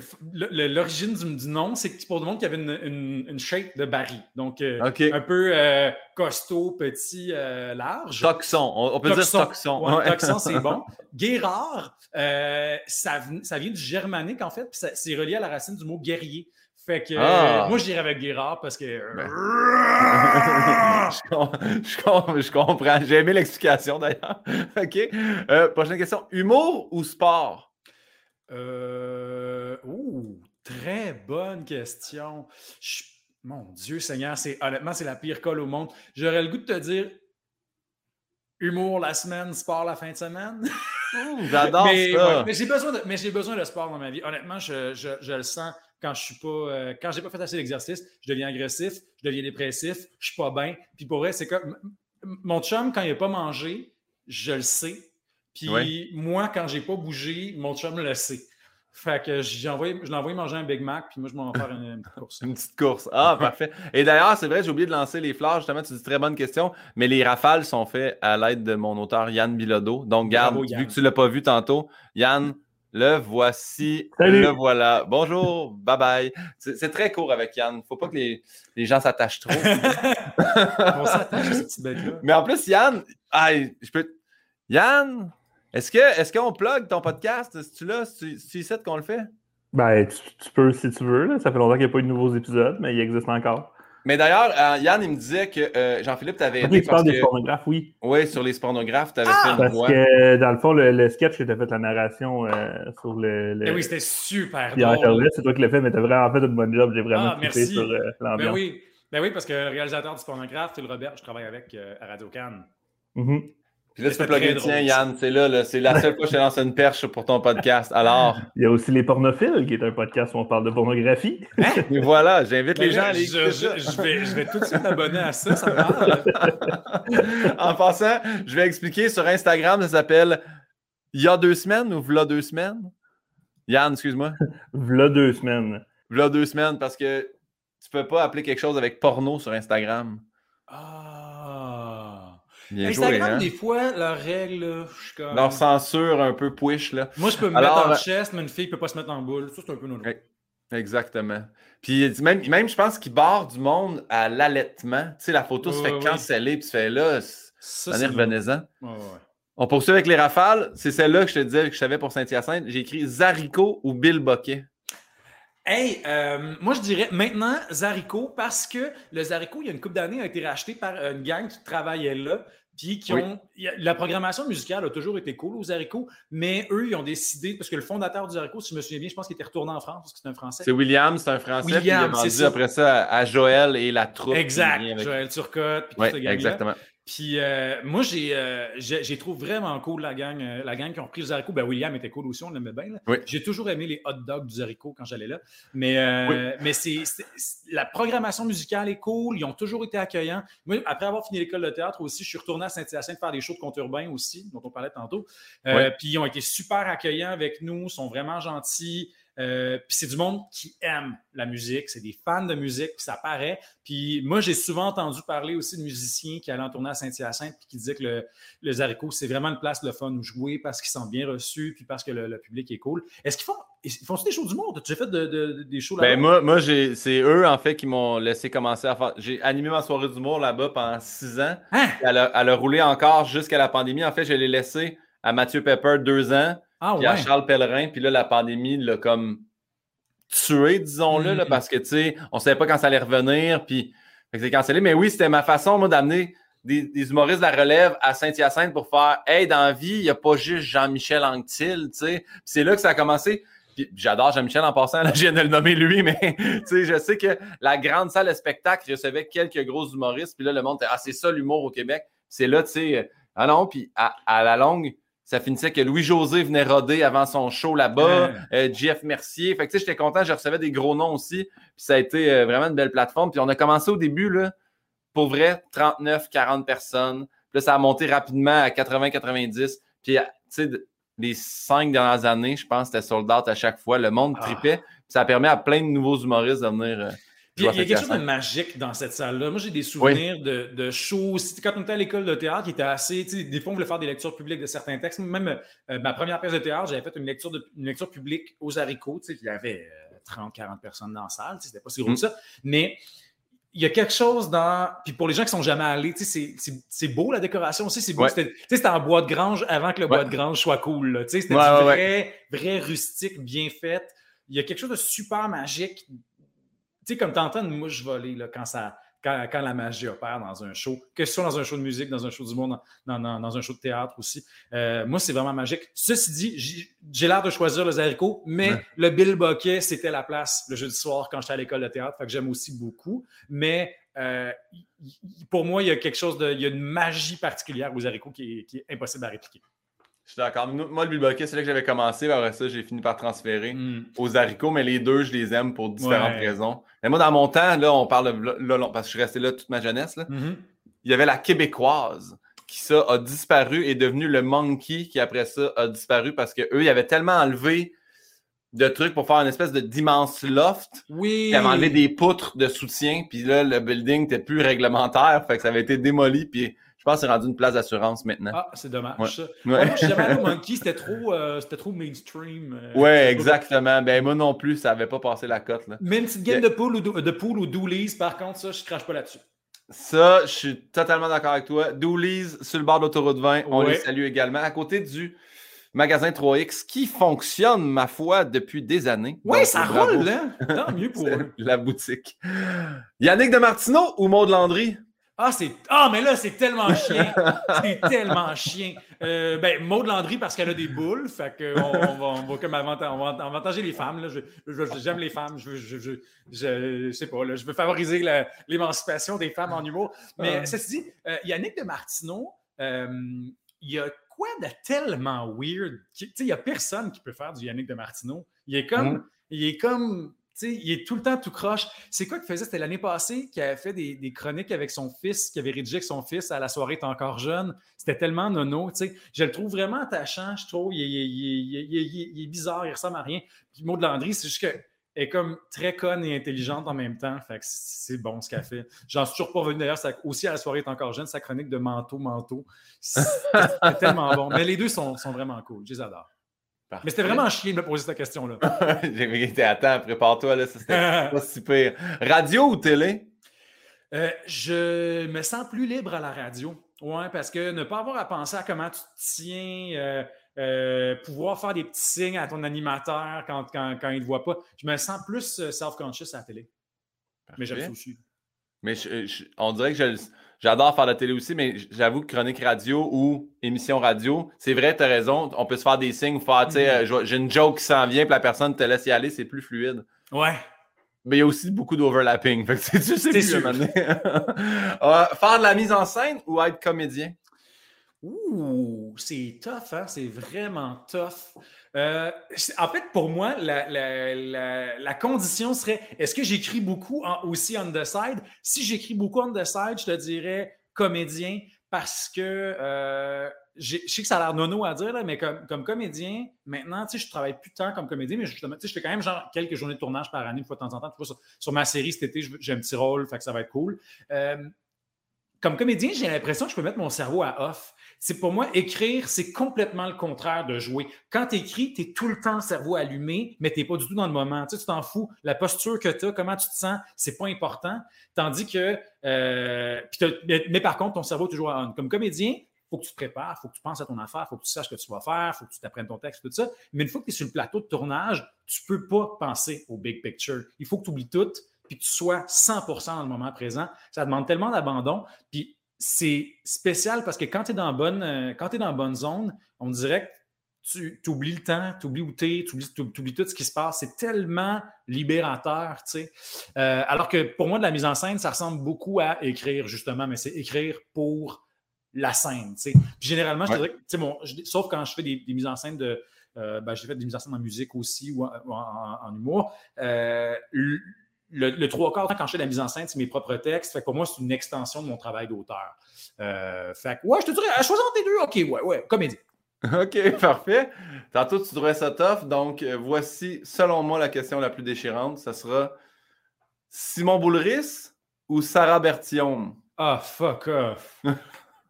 Ah mon Dieu, je les aime tellement les deux là. C'est qu'ils sont hot? Euh, premièrement, ce qui est fou, c'est que Simon et Sarah étaient dans la même classe à l'école de théâtre à Sainte-Thérèse. Euh, et boboy, et boboy. Non, mais je vais me faire des ennemis, je peux pas choisir, je les adore les deux. Euh, c'est- J'aurais le goût- sais-tu quoi? Moi, je, je vais choisir Sarah parce que Sarah me Ah, des boules. Non, non, Elle a des boules. Euh, ben, il y a ça. C'est. Mais aussi, je trouve que Sarah, elle, elle a, elle a peut-être moins d'exposure que Simon. Euh, Simon, il est quand même bon dans l'autopromotion. Quand, quand Simon fait un quiz, on le sait. mais, euh, mais Sarah, il n'y a pas beaucoup de monde qui la, connaît parce qu'elle a plus travaillé, elle a fait plus du, euh, du théâtre, tout ça. Mais c'est une fille qui a une écriture incroyable. Elle est drôle, elle est intelligente, elle est surprenante. Puis aussi dans la collaboration, tu sais, moi, j'ai, coécrit un livre avec Simon, Sarah puis Mathieu Enfield. Puis, tu sais, c'est quelqu'un qui, est- c'est le fun à avoir, c'est une bonne tête à avoir dans une équipe. Euh, très créative, très, c'est une team player, je l'aime vraiment beaucoup. Puis pour vrai, ceux qui ne connaissent pas ce qu'elle fait, allez lire ses pièces de théâtre, c'est super bon. Tout ce qu'elle fait, c'est bon. Puis euh, ben là, ça a l'air d'être de l'autoplug, mais aussi on a écrit un- le roman qu'on a écrit à quatre, Les cicatrisés. Oui. oui. Bravo, merci. Histoire de glissade d'eau. Exact. C'est très, très drôle. C'est une histoire de, de de- d'un village qui est dévasté parce qu'il y a, y un, il y a un parc aquatique qui ouvre, puis il y a une- un clou qui dépasse de la plus grande glissade d'Amérique du Nord, puis tous les enfants se déchirent le dos sur la glissade. Puis euh, Sarah a écrit le premier chapitre, puis c'est tellement bon. Le- la première ligne de- du début du livre qui a été écrite par Sarah, c'est il y a toujours une fille qui a des gros seins avant les autres à l'école. C'est, c'est du génie parce que toute l'histoire est fondée là-dessus, mais c'est super bon et touchant et drôle. Je l'adore. Parfait. Mais là, tu vois, tu nous as devancé parce que tu as dit euh, que vous aviez écrit une pièce ensemble. Mais ce que tu ne savais pas, c'est que le grand gagnant entre Simon Boulris et Sarah Berthiaume se confrontait ensuite à Mathieu Enfield. Donc, ça sera Sarah contre Mathieu. OK, je me sens pas mal de choisir Sarah parce que Mathieu, c'est mon ami, puis euh, on s'aime autant qu'on saillit. Mathieu, c'est la personne qui me roast le plus au monde, qui est le plus mean avec moi, qui est tou- toujours en train de dégonfler mon ego. Fait que je sais que si je choisis Sarah à la place de lui, euh, il le prendra pas personnel. Mais ma- ce qui est gênant, c'est que Mathieu me connaît. C'est probablement une des personnes qui me connaît le plus au monde. Il m'a vu en bobette, tout nu, sous, euh, joyeux, triste. Euh, on a voyagé beaucoup ensemble, on a travaillé beaucoup ensemble. Puis ce qui est vraiment drôle, c'est que euh, toutes les personnes que, comme à qui Mathieu explique notre amitié, il raconte que la première fois qu'il m'a rencontré, euh, il maïssait. Puis que si on y avait dit qu'un jour, ça deviendrait un de mes très bons amis, il aurait fait genre Arc, es-tu malade? Parce que j'étais insupportable à l'école de théâtre. Mathieu était finissant quand moi j'étais en première année. Puis euh, ouais, euh, j'y tapais vraiment ses nerfs. Puis finalement, on a fini par travailler ensemble, avoir bien du fun. Puis euh, ça a bien viré notre affaire. Puis on se Ben. voit encore régulièrement euh, parce qu'on joue à Donjons et Dragons ensemble. Ah oui! Oui! Est-ce que vos personnages sont rendus avancés? Ben là, on a une game euh, niveau 15, là. euh, ça va bien avec mon petit ranger, Robert Grosbec, qui est un hobbit qui parle tout le temps. Ça me ressemble beaucoup. Mais euh, ouais, puis Mathieu, Mathieu c'est un, un maître de jeu génial. Pour vrai, là, c'est Ouais. incroyable. Parce que c'est un auteur, c'est un comédien. Fait que ça, pour un, un maître de jeu à Donjon Dragon, là, c'est des qualités incroyables. Il, peut, il joue une panoplie de personnages à chaque game. Il y a des intrigues super bien ficelées. On a l'impression d'être d'être dans un genre de, de- de film euh, ultra bien écrit. C'est vraiment trippant. Parce que, c'est, justement, pendant le temps de la pandémie, on faisait beaucoup des, des corporatifs. Là, mais tu- dans ton livre, tu en parles aussi, tu sais, de faire des corpos, là, des Mhm. humoristes qui vont faire des. Puis, c'était sur Zoom. Puis, un soir, c'était que du monde de technique informatique. Puis, j'ai dit, ben, envoyez-moi des informations, des anecdotes. Puis, en fait, tu sais, nous autres, on est vraiment des, des grands joueurs de Donjons Dragons, mais. Tu sais, on veut pas que tu ris nous. J'ai fait non, non, non, non, là, je vais pas rire. Je veux comprendre. Là. Fait que j'ai jasé avec eux pour vrai, sur le, tu sais, c'est discussion avec un humoriste. Fait que j'étais pas obligé, là, j'ai pas la pression de puncher. J'ai vraiment jasé avec eux pendant une heure de Donjons et Dragons. Puis je pense qu'il était comme content de faire. On en parle vraiment à quelqu'un qui est intéressé puis pas qui veut nous niaiser. Puis là, il me parlait, puis tout justement, euh, l'explication, animer le jeu, euh, les personnages, l'évolution. Puis là, quand ils meurent, ils sont déchirés pour vrai parce que ça fait des années qu'ils traînent. Puis. Eh ben oui, notre ça game vraiment- dure, ça fait trois ans. Là. Puis un- Ouais. a- on joue aussi avec Olivier Gervais-Courchain, un de nos amis qui est, qui est comédien, puis euh, qui est très très bon aussi. euh, parce que les, les- pour nous, dans nos games, le plus intéressant, c'est pas les aspects techniques puis le roulage de dés, c'est les personnages qu'on crée. Mais Chris, le personnage d'Olivier est mort. Puis j'avais le cœur brisé. c'est comme, comme quand tu écoutes une série, puis qu'un Ouais. personnage que tu aimes full, tu es rendu à saison 3, puis Chris, les, les, les hosties créateurs de la série ont décidé qu'ils le tuaient là. tu sais. Ça, Ouais, ça- mais- ça te met en rogne. En même temps, tu le sais pas, c'est peut-être un tas de marde avec la prod aussi, l'humain derrière le personnage. OK. Ben, Crime, merci pour euh, toute l'explication. Et on poursuit avec un prochain choix déchirant qui sera Catherine Brunet ou Antoine Pilon? Ah, c'est chiant ça aussi. Mais je connais Catherine Au depuis plus longtemps. Catherine, c'était mon amie euh, avant que je connaisse Antoine. Je connais Antoine via Catherine. Fait Catherine ne me pardonnait pas si je choisissais euh, Antoine, mais Antoine ne va pas me pardonner de choisir Catherine non plus. Fait que ça, c'est vraiment terrible. Mais, euh, mais oui, mais je choisis Catherine parce que c'est la plus conne des deux. Parfait. Super. Prochaine question. La presse ou le devoir? J'ai une bonne anecdote sur la presse. Yes! On veut que ça! Il y a quelques années, euh, j'ai, euh, c'était les cinq ans de la presse plus. Puis euh, on dira ce qu'on voudra, l'émission à Radio-Canada sur laquelle je collabore une fois de temps en temps. Je fais des petites chroniques pour eux autres.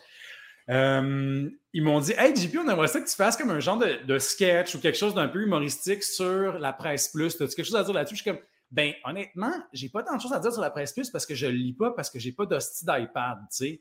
Puis elle a fait, ah, mais fais, quelque chose là-dessus. Fait que là, j'ai fait un, sketch que je trouvais, moi, je trouvais, j'étais quand même fier de ma patente, je me trouvais drôle. J'ai comme fait trois fausses pubs pour la presse plus.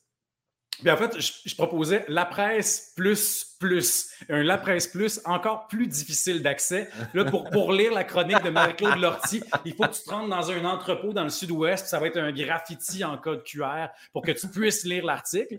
Puis en gros, tu sais, ce que je disais, c'était juste que c'est bien beau la presse plus, c'est juste que quand, quand, quand tu n'es pas un boomer, mais tough à lire, tu sais. Puis euh, alors là, je, lis mon texte à mon ami Jasmin, qui est un ancien euh, de la presse. Puis euh, il me dit C'est bien drôle, JP, là, mais euh, tu vas te faire ramasser. Puis je suis comme OK. Il fait Ben, tu sais, c'est à toi de savoir, là, mais moi, je te le dis, tu vas te faire ramasser. Puis, tu sais, moi, je n'avais pas encore bien, bien l'expérience les médias. Je ne savais pas c'était quoi, disons, se faire ramasser. Fait que là, je fais la chronique en studio, puis Rebecca connaît Nari, puis tout le monde trouve ça drôle, puis c'est sympathique. Et là, ça sort. Hugo Dumas fait un statut Facebook. Patrick Lagacé fait un tabarnak de long statut Facebook. Puis il, me ridiculise parce qu'il il fait Bon, ben, mais en même temps, qu'est-ce que j'en sais? J'ai pas gagné le prix littéraire des collégiens, moi, parce que je venais de gagner le prix littéraire des collégiens deux semaines avant. c'est comme s'il diminuait la valeur de mon travail d'auteur alors que ça n'avait aucun rapport. Et là, là, tous les autres, mettons, Marc Civi, puis euh, je pense, euh, Annabelle Nicou, oui, oui, Annabelle Nicou est, à, la presse. Bref, euh, Nathalie Collard, tout le monde se met à commenter puis à me call out. Puis moi, j'étais comme, hey, tu sais, guys, genre, c'était vraiment un sketch, tu sais. C'était l'application et non pas la qualité du journal. Exact, là, je suis pas contre vous. Mais tu sais, ceci dit, rétrospectivement, euh, tu sais, je trouve quand même que genre j'ai été victime de. Patrick Lagacé a fini par effacer son post d'ailleurs. Puis quelques semaines plus tard, je l'ai croisé à la boutique de bière à côté de chez nous. Il était comme Ah, ok, ah, salut, ah, ouais. Puis il était bien fin avec moi finalement.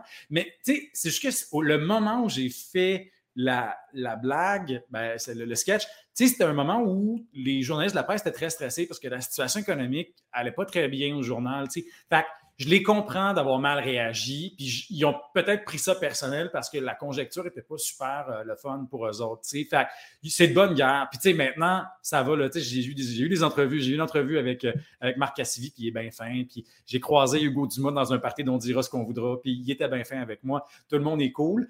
Fait que je dirais, à cause de cet incident-là, je vais choisir le devoir. Euh, mais je vais juste répéter. Je m'en allais dire, je te le sers sur un plateau, le bloc la chance de te reprendre. Je vais quand même opter pour le devoir. Non, mais le pire, c'est que c'est ça. Moi, j'ai grandi avec la presse. On lisait la presse chez nous. Mon père était abonné à la presse. J'aime ce journal-là. Là. Ça n'a rien à voir avec la qualité de, de ce qui est offert.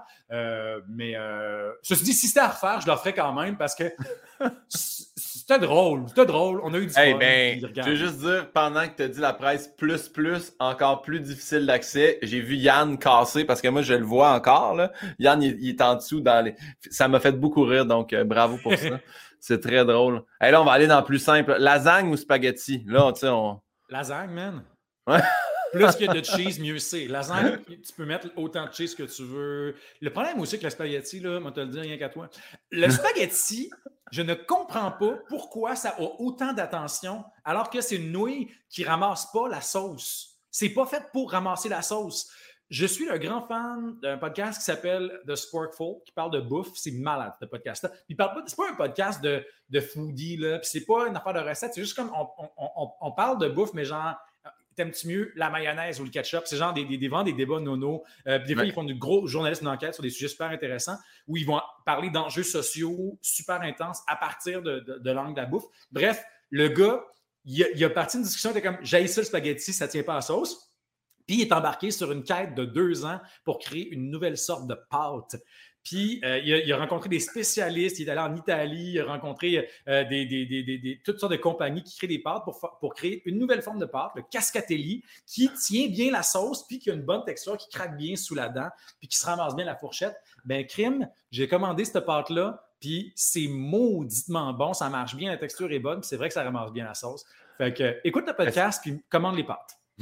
Peux-tu répéter le nom des pâtes pour le bienfait de tous les auditeurs? C'est les cascatelli. Puis euh, c'est vendu par une compagnie qui s'appelle Sfoglini. Puis euh, le podcast, c'est The Sporkful. Écoutez ça, c'est vraiment bon. Mais pour revenir à la question, c'est juste que la lasagne, il y a plus d'affaires. C'est plus, plus un party. Ouais, plein d'étages. Hein? Parfait. Bon, mais encore dans les questions faciles. Vin ou bière? Euh, bière majoritairement. Mais là, on dirait que je m'intéresse plus au vin maintenant. Je fais, beaucoup, il y a beaucoup de vins québécois que je trouve nice. Mais moi, si je me sens dans un. la, bière, la bière de micro, là, pour moi, c'est un peu comme chasser les Pokémon. Je suis comme, je vais à ma boutique de bière, puis là, ils n'ont plus la, ils ont plus la, la, IPA que j'aime de Vox Populi. OK, je vais aller à l'autre place à côté, voir s'ils l'auraient. Puis mettons, il y a Messorem Brassitorium dans le sud-ouest, super brasserie, qu'ils sortent une nouvelle sorte de bière, mais c'est fucking rare. Faut, pour vrai, ils mettent en vente le passant le mardi à 18h. À 18h03, c'est sold out. Puis, moi, une, des, une partie du fun, c'est de pouvoir dire que je fais partie des 150 personnes qui ont réussi à acheter la nouvelle bière de Messorem Brassitorium. je pense que tout le marketing autour de la bière de microbrasserie a fini par faire que je traite plus à la bière que Sylvain. Mais mon Dieu, Yann, attends, je ne refais pas payer Yann parce que tu n'as pas fait venir un, panier de, de, bière? C'est la boutique Cures à Montréal qui. Euh, tu peux commander, mettons, des caisses découvertes. Tu n'as pas à choisir la bière qui t'a ah, c'est malade, Tu peux choisir, puis tout ça.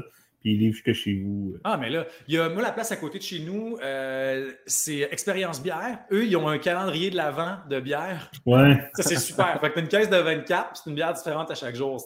Moi, j'adore ça. Gérez-moi, faites-moi découvrir les affaires. Yann, la place où tu commandais, c'est si tu commandes avant 17h, ils te livrent, c'est pas ça? Ouais, si tu commandes ben, avant 17h, ils te livrent. Euh, il te livre le soir même. Avant 16h, ah! il te livre le soir même. Rappelle-moi le nom de la place? Boutique Cheers. Cheers. Ils sont dans quel coin? Euh, il y en a un à Verdun, un à Montréal, puis là, il y en a ouvert un à Saint-Bruno. Mais ben là, j'en veux. Puis, euh, puis, euh, puis c'est ça. Puis le lundi, la livraison est gratuite aussi. Fait que... Bon, ben, cherchez-moi pas le lundi soir. Tu un influenceur. Merci, Yann, oui. Puis aussi, en voyageant, euh, moi, on dirait que j'aime, surtout quand tu vas aux États-Unis, tu sais, moi, j'aime beaucoup le Vermont, là. Faire un petit road trip au Vermont, puis on dirait que chaque village a sa petite brasserie. C'est tellement cool, la culture de la bière dans, le reste des États-Unis. Moi, j'adore ça. Puis tu disais Pokémon Go, mais tu sais que moi, j'ai mon, mon gars de son sur ma tournée. Maxime a eu sa fête pendant la pandémie, puis on était euh, à Bécomo.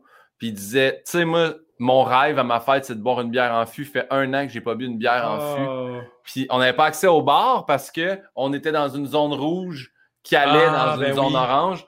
Fait que j'ai cherché dans cinq petits dépanneurs, dont le, le Piluzzo sur Rachel, tout ça, un baril de bière. puis j'étais comme, vous avez ça? Heineken a fait ça. Puis il a dit, hey, on n'en a pas. On a... Puis j'ai trouvé un dépanneur où il en restait deux. Je ne sais pas s'il était passé date depuis quatre ans. Bon, je suis arrivé au gars, il dit oui, oui, au fond, à gauche. Puis je suis arrivé, puis j'ai trouvé mon petit. Fait que moi aussi, j'avais une grande fierté d'avoir trouvé le baril de 5 litres d'Heineken qui ne fait que de la mousse, soit dit en passant. Mais oui, c'est le concept qui est le fun, pas le produit. Exactement. Euh, billet de saison au Centre Bell ou billet de saison chez Ducep? Ben, je, contourne la réponse, mais je prendrais le billet de saison Centre Bell parce que vu que j'ai un show qui joue à Ducep, je t'ai invité à Ducep. bien joué. Mais j'ai un, je dois avouer que, euh, puis ça, c'est vraiment de l'orgueil mal placé, mais j'ai ça payer pour des affaires quand je sais qu'il y aurait une possibilité que je sois invité. Puis j'aurais quand même le goût de. Au pire, je fais un don, je fais un don quand même, là, puis ça va être correct. Là. Euh, je veux que la, la, la, compagnie théâtre ait mon cash, mais mettons, ça m'est déjà arrivé de payer pour mes billets de Oshiaga, puis tous mes amis étaient invités, puis là, ils étaient tous dans, dans zone VIP, puis moi, je ne pouvais pas y aller. Fait que là, j'étais comme tout seul de ma gang. Parce que moi, j'avais acheté les billets en me disant Ah, ben mes amis sont invités, on va pouvoir comme chiller. Mais vraiment, il y avait comme trop de monde dans la section normale. Fait que j'étais comme tout seul. Puis là, mes amis ne voulaient pas vraiment sortir de la, section VIP. Fait que j'étais vraiment en crise. J'étais très triste. je, comprends. Je veux pas prendre le, bar de tes amis, mais pour avoir eu la chance deux ans de suite d'avoir des billets VIP, c'est qu'on dirait que tu veux plus jamais retourner dans le monde normal. t'as, de la bouffe, t'as de la bière. Ben oui. Par contre, j'ai déjà été euh, euh, VIP à Heavy MTL. Ah! C'est moins ça, là, mais c'était J'ai vu Marilyn Manson. Oui, puis ça va bien pour lui ces temps-ci, ben, d'ailleurs. très bien. Monsieur Manson. euh, Moi, j'aime ça parce que, imagine-tu toutes les mamans des années 90 qui disaient que c'était la musique du diable, puis que là, tout le monde était comme, mais non, voyons, c'est super qu'elle était un gars qui se met du eyeliner. finalement, ben, ces madames-là doivent être vraiment contentes parce qu'elle avait raison en sacrament. Je l'avais dit que c'était une mauvaise influence. Il était pas fin. Mais oui, effectivement. Hmm. Dernière question, Rafale. Chaque fois que tu commandes de quoi, tu ne reçois pas ce que tu voulais ou chaque fois que tu commandes de quoi, il y a toujours une erreur de 5 sur ta facture. Euh, ben, vu que. Est-ce qu'on parle de bouffe ou ça peut être Amazon, genre? N'importe quoi. OK. Parce que si c'était de la bouffe, moi, ça ne me dérangerait pas de ne pas avoir ce que j'ai demandé parce que je suis vraiment pas difficile.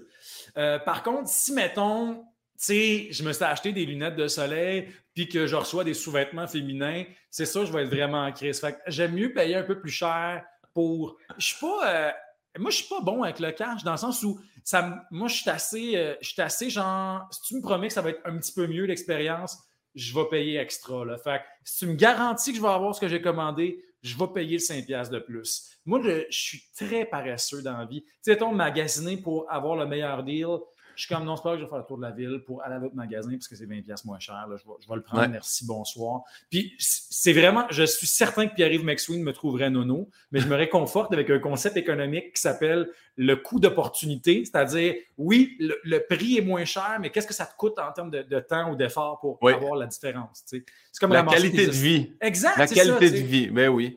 Mais est-ce que tu es paresseux au point de tu commandes quelque chose, tu le reçois, c'est pas la bonne taille ou la bonne chose que tu finis jamais par le retourner?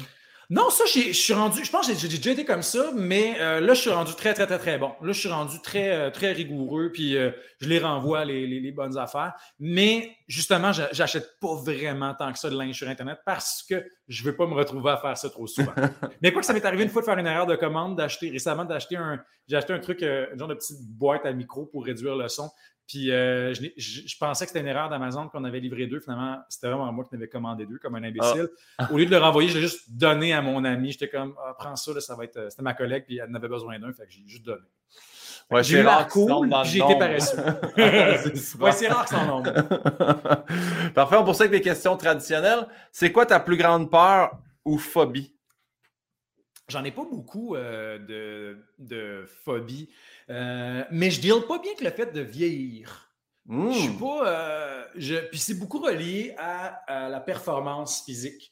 Moi, j'aime pas ça sentir que. Mais je dirais que je suis encore correct par rapport à ça. Je pense que je suis assez orgueilleux, fait que je me tiens en forme puis tout ça. Mais euh, sentir que tu performes pas aussi bien qu'avant ou que tu as plus mal dans le dos ou que tu fais des moins bons temps quand tu fais ta ride de bike.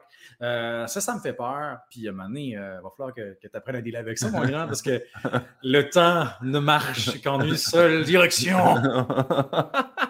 Mais oui, la baisse, la, baisse des capacités, c'est sûr que c'est quelque chose de. La testostérone, man. Ouais, Moi, à 40 ans, cherchez-moi pas, je me mets un patch de testostérone sur l'épaule. Zip zap, merci. Parfait. Qu'est-ce que tu souhaiterais pas à ton pire ennemi? Euh, d'être représenté par mon ancien agent.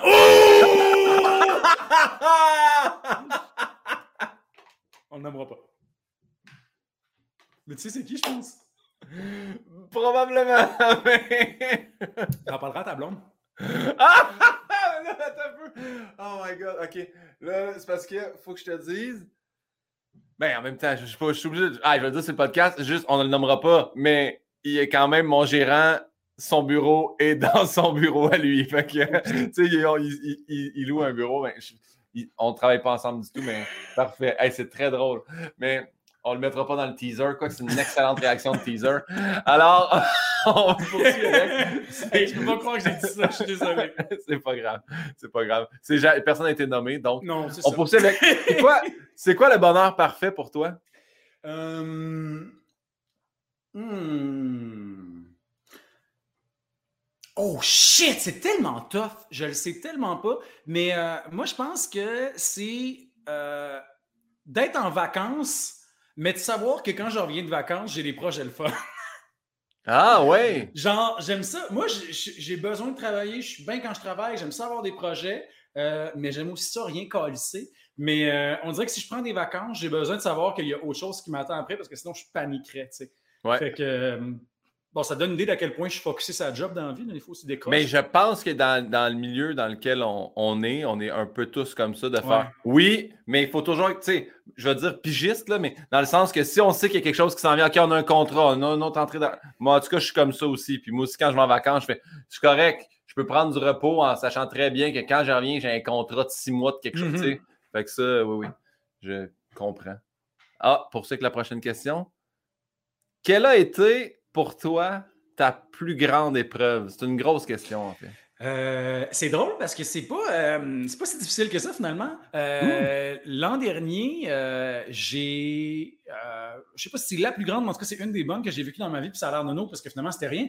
Mais au début de la pandémie, je me rappelle, c'est le 1er février 2020 précisément. J'étais en train de jouer une game de pandémie avec mon chum, sa soeur, son chum. Puis à la fin de la journée, je, je me touche là, puis je suis comme Ah, calice, je vais être malade, j'ai le ganglion enflé? ça reste de même. Puis j'ai le ganglion enflé, puis ça grossit, puis ça grossit. Puis je suis un peu fatigué, puis j'ai des sueurs froides la nuit, puis je suis comme oh, puis ça part pas. Puis j'ai comme pas de tout, j'ai rien qui apparaît. Fait que je suis comme OK, c'est pas grippe, puis ça reste de même. Puis ça fait deux semaines que tu sais, je suis pas l'eau, puis euh, le ganglion est rendu pas mal gros, genre une bonne grosse balle de golf, presque une boule de bière. Hmm. Puis là, je je vais à, la clinique. Fait que là, il me teste pour. Euh, il est comme, ouais, ça d'une mono. Hein. Puis je suis comme, t'as-tu déjà eu la mono? Je dis, ouais, pourtant, j'ai déjà eu la mono. Ça arrive des fois que ça arrive. Je suis, OK. Puis il me teste. Puis il me teste aussi pour le streptocoque, tout ça. Puis ça revient tout négatif. Fait que là, attends, puis là, ça reste, ça reste, ça reste. deux autres semaines, je suis tanné. Fait que là, je vais à la clinique. Euh, je vois un autre médecin. Puis Là, elle me dit OK, t'as fait ça, t'as fait ça, t'as fait ça. Ouais. OK, ben, je vais te tester pour le cytomégalovirus, mais d'après moi, c'est pas ça. Mais en tout cas, je te dirais, va voir un URL. Fait que là, je check pour prendre un rendez-vous avec un URL. Puis finalement, euh, c'est fucking long. Fait que là, là, je fais comme bon, je vais utiliser mes connexions. Fait que j'appelle ma soeur qui est médecin. Puis là, je suis comme là, euh, peux-tu voir un URL? J'ai besoin d'une référence. Fait, oh, oui, viens, viens, viens à l'hôpital, je vais faire passer. Fait que là, finalement, je vois l'URL, là, il me check. Et comme, OK, as-tu d'autres plans aujourd'hui? Je fais non. Fait, OK, on va faire un scan tout de suite. Fait que là, il me fait un scan, euh, un 4 scans complet. Et comme, bon, ben, on a une grosse masse. C'était rendu gros comme une balle de tennis, tu sais. Puis, euh, mais il voit pas c'est quoi. Il fait une échographie, il voit pas c'est quoi. Après tout ça, il est comme, OK, on va faire une biopsie. il fait une biopsie. Puis là, tout ça dans la même journée. Fait que là, je suis comme là, ah euh, qu'est-ce qu'il a fait? Ben, ça a l'air d'un lymphome. Fait que là, je suis comme, OK, qui est un cancer du système lymphatique. Fait que là, je suis comme, OK, fait, mais si, on, on, va, on, va, passer l'autre test. Fait qu'il fait des prises de sang, tout ça, puis il essaie de tout éliminer. Puis là, finalement, c'est pas concluant. Il a besoin de repasser d'autres tests. Puis là, euh, après, après genre une bonne batterie de tests, euh, il me dit Ouais, ça a vraiment, vraiment l'air d'un lymphome. Là. Euh, il resterait honnêtement un 10 de chance que ce soit autre chose. Là. Fait que là, je suis comme OK, super. Le char de là, ma soeur vient me rejoindre dans l'entrée de l'hôpital en pleurant qui est, ma qui est médecin. oui, ça, c'est rassurant. Oui, oui. Tabarnak d'hostie de calice. Euh, moi, là, ben là, je me mets à vraiment mal dealer avec ça. Puis aussi, moi, je, là, je suis rendu très faible. Genre, euh, je peux plus promener le chien. Euh, la nuit, mettons, il faut que je change les draps parce que je suis trop. j'ai, sais, j'ai cancellé beaucoup de projets. Il y a une pièce que j'étais supposé que j'étais en train d'écrire. J'arrive pas à livrer le texte parce que je suis fatigué, j'arrive pas à me concentrer. le directeur du théâtre, il est super cool. Il fait, c'est pas grave, on va remettre ça. Puis je suis comme, OK, OK, OK, OK, super. Puis finalement, euh, là, la COVID arrive. Fait que là, en plus, je suis en mode, OK, je vais prendre faire de la chimio, mais là, si je pogne la COVID, qu'est-ce que je fais? Là, finalement, je fais une autre, je fais une, une, une autre biopsie pour mieux comprendre c'est quoi. Là, on voit peut-être pas, mais j'avais une bonne cicatrice ici. Euh, c'est vraiment tough. Là, je suis en mode, man, j'ai le cancer, tout va mal. mon chum gère ça comme un champion. Il est vraiment super, là, mais c'était un cas de genre, je parlais avec mes amis de, ben là, voulez-vous mon condo? Si je meurs, euh, euh, comment on va gérer ça? C'est super stressant. Je me suis j'avais jamais fait de crise d'angoisse de ma vie. Mm. Là, je me rappelle que j'ai le, médecin m'avait proposé, il m'a dit Veux-tu des activants C'est juste au cas, puis je suis comme, je dis, honnêtement, je n'ai pas besoin. Là. Fait, regarde, je te donne la prescription, au pire, tu n'iras pas chercher, mais ça va servir. Finalement, j'étais allé prendre mes activants, puis euh, il y a une fois où j'étais en train d'écouter, euh, pour me changer les idées, j'ai décidé d'écouter 1917 avec mon amie Catherine Brunet. puis, puis c'est un film de guerre, ça va être autre chose. Puis là, il y, a, une scène dans 1917 où le gars est en train de descendre la rivière, puis là, il arrive un genre d'embarque où il y a juste comme un amas de cadavres. Puis là, je vois ça, puis je suis comme cadavre je vais mourir. C'est la fin. C'est ma mort. OK. Parfait. Puis là, je pèse sur pause. Puis là, Catherine est comme Bon, ben, quand on va se prendre un petit activant, je fais euh, Ben, en fait, oui, c'est ça qui se passe. Je vais prendre un activant parce que je me sens vraiment pas bien. puis finalement, ben, euh, vraiment, j'ai découvert que les activants, c'est malade, man. Je prends ça. Puis là, je suis comme Je vais mourir. Ça arrive à tout le monde. L'important, ça va être d'être en paix. Jean-Philippe, tu as vécu une belle vie. Sois reconnaissant. Ça même me sentais pour mon activant. C'est formidable. Mais, euh, fait que pour dire que finalement, après tout ce ping-pong-là, puis là, c'est vraiment long, fait d'autres tests, il y a ma mère qui parle avec son ami médecin, puis là, elle fait ils n'ont toujours pas confirmation que c'est un lymphome. Puis on dirait que il y, a, comme d'autres zoonoses. Il me semble que ça pourrait être autre chose. Son, ami fait ben, il est allé en Amérique du Sud? Elle fait non. En Asie, non. Euh, il chasse-tu? Non. Travailles-tu avec euh, de la viande? Genre, es-tu bouché? Quelque chose? Elle fait non. Y a-tu un chat? Elle fait non. Le maman m'appelle Elle fait As-tu joué avec un chat? Là, je fais ben, en janvier, la coloc de mon chum, elle, elle a adopté un chat. Fait que j'ai joué avec. Mais ben oui. Mais elle fait OK, il faudrait vraiment tester pour l'hémobartonellose. Fait que là, je parle avec l'interniste qui est sur mon dossier. Finalement, il me teste pour l'hémobartonellose. Puis, calice, ça sort positif. J'ai la maladie de la griffe de chat. C'est une bactérie. Puis, ça crée une infection qui dure plusieurs mois, qui part d'elle-même. Tu n'as même pas besoin de médicaments. Puis, ça ressemble beaucoup, beaucoup, beaucoup aux symptômes de l'apparition d'un lymphome. Mon Dieu Seigneur! très heureux que ça soit passé. Mais ce qui est drôle avec ça, c'est que euh, c'était assez épouvantable comme, comme période. Puis je braillais beaucoup, c'était vraiment spécial. Ben oui. Le moment où je suis sorti de chez nous, puis je te parlais de mon orgueil sur mettons, mes performances physiques. Quand je suis sorti de chez nous, j'ai marché un coin de rue, puis j'ai fait hey, je pourrais pas promener le chien matin. J'ai trouvé ça tellement humiliant. Je me rappelle, je suis rentré, j'ai dit ça à mon chum, je me suis assis sur le lit, puis je suis parti à hurler. Parce que là, j'étais comme, tu sais, j'ai spin, t'es comme, c'est ah la fin, man, c'est épouvantable, tu sais. Fait que, puis, tu sais, en plus, moi, ça finit bien. Fait que là, j'imagine pas quelqu'un qui traverse un, cancer pour vrai, tu sais. Fait que, mais, mais donc, euh, ça, c'est arrivé au début de la pandémie. Puis ben après ça, moi, j'ai appris que j'avais pas le cancer pendant que tout le monde était en train de capoter parce que c'était le premier confinement, puis leur projet était annulé. Moi, j'avais déjà annulé plein de projets pour l'année parce que j'étais malade, puis je m'étais dit, ben, je pourrais pas travailler pendant longtemps, tu sais. Fait que, alors que tout le monde capotait, moi, j'étais comme serein. Fait que mon, 2020, là, j'ai pas vécu de stress. J'étais juste dans la gratitude, j'étais juste relax. J'étais comme, je vais prendre les choses telles qu'elles viennent. Après ça, tu sais, je peux pas dire que j'ai appris que je suis rendu genre euh, un fucking Bouddha puis que ma vie est parfaite, mais euh, ça m'a vraiment pris de lâcher prise. c'est positif finalement. Mais ça, c'est positif, tu n'étais pas malade, Asti. mais merci pour le partage, c'est toute une histoire. Puis bon, s'il y a au moins une personne qui est informée de le truc de la griffe de chat, que j'ai oublié le terme, mais Les mots Bartonellos, la maladie de la griffe de chat. Les mots Bartonellos, les ça, c'est quoi? Puis d'ailleurs, tu sais, je sais que tu as parlé, tu dis euh, la fin de la, vie s'en vient, puis tout ça. Mais ça, parce que quand j'ai commencé à le lire hier soir, la préface écrite par toi oui. dit aux gens que s'ils ne filent pas d'appeler euh, un 866 appel. Je trouvais ça vraiment bon. C'est la première fois de ma vie que je voyais ça dans un début de livre. C'est parce que quand tu écoutes un show là, où il y a de la violence, où il y a des scènes de viol, où il y a des scènes de suicide, on, t'avertit avant. Puis c'est pas, euh, pas grave, là, dans le sens où ça, apparaît. Puis depuis qu'on est petit, c'est de même à la TV. Puis dans mes autres romans, dans Royal, dans Manuel de la vie sauvage, dans, dans mes trois autres romans, il y avait des questions de suicide. Dans Royal, il y avait aussi des scènes d'agression sexuelle assez élevées. Euh, moi, j'ai beaucoup de gens qui m'ont écrit, me disent Hey, j'ai trouvé ça choquant. Puis, tu sais, surtout Royal, il y a du monde qui le lisent au cégep, fait qu'ils n'ont pas choisi de le lire, tu sais. Fait que moi, je trouve que c'est. Ça me coûte rien de faire ça. Puis, mm. la personne, au moins, elle sait dans quoi elle s'embarque. Euh, ça ne veut pas dire qu'elle va bien dealer avec ce qui est dans le livre, ça ne veut pas dire que ça va être agréable comme lecture, mais si, moi, vu qu'il y a du monde qui m'ont dit, tu sais, j'aurais préféré que, je vais, hey, ça me coûte rien de le faire, je vais le mettre. Il y a certaines personnes qui m'ont dit, ah, euh, ça a changé ma lecture du livre parce que on dirait que là, j'anticipais les choses. Puis ça, je comprends, mais je fais, bon, pour moi, c'est un prix à payer. Euh, j'aime mieux, j'aime mieux ça que quelqu'un lise le livre puis file vraiment pas. Parce que moi, j'en ai eu, là, j'ai quelqu'un qui avait écrit à mon éditeur suite à, la lecture de Manuel La Sauvage qui avait dit Ça m'a mis à l'envers pendant des jours de lire ça. J'aurais aimé ça le savoir. Ça m'a fait chier. Puis je fais Hey, je, moi, moi, je veux offrir des roller coasters avec mes livres. Mais quand tu embarques dans le monstre, tu le sais qu'il va y avoir des ups et des downs. Si tu embarques dans Pitoun, puis que finalement la Pitoun se révèle être le manège qui fait le plus peur de toute la ronde, tu vas pas être content. Il y a du monde qui aime pas faire le monstre. C'était mon parallèle mm, étrange avec la ronde. De la ronde. On salue la ronde d'ailleurs. on salue la ronde. la ronde. Parfait. Euh, est-ce que tu te souviens de ton dernier fou rire? Euh, hey, c'est tough, mon Dieu Seigneur. Ben, en fait, c'était probablement pendant mes vacances parce que mon chum est nul. Vraiment, il y a un humour nul de chez nul. Il est vraiment pas drôle, mais il réussit à atteindre des niveaux de, de jeu de mots poche. En fait, hey, c'est pas vrai!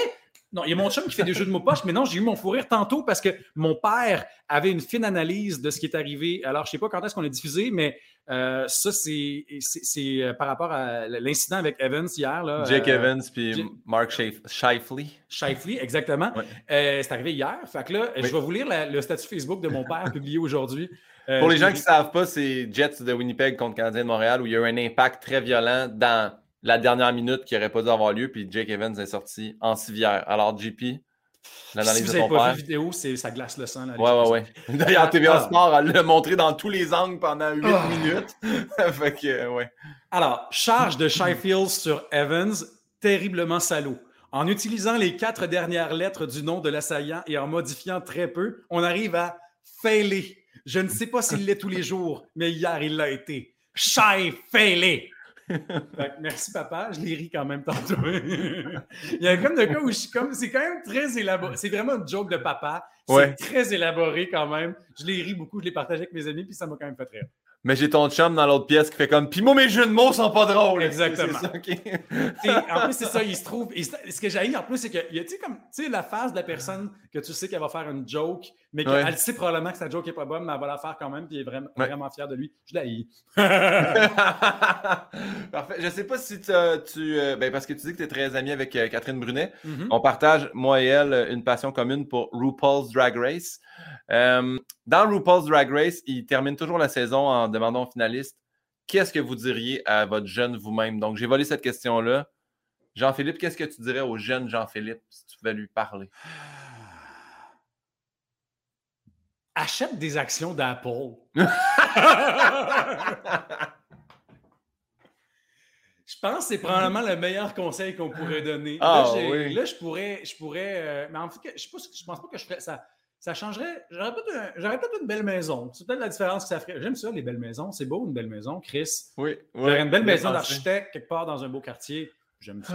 Mon, appartement est très beau, là, je l'aime, là. Mais pourquoi pas? Ben oui, pimper un peu d'Apple. Ben oui, je ben comprends.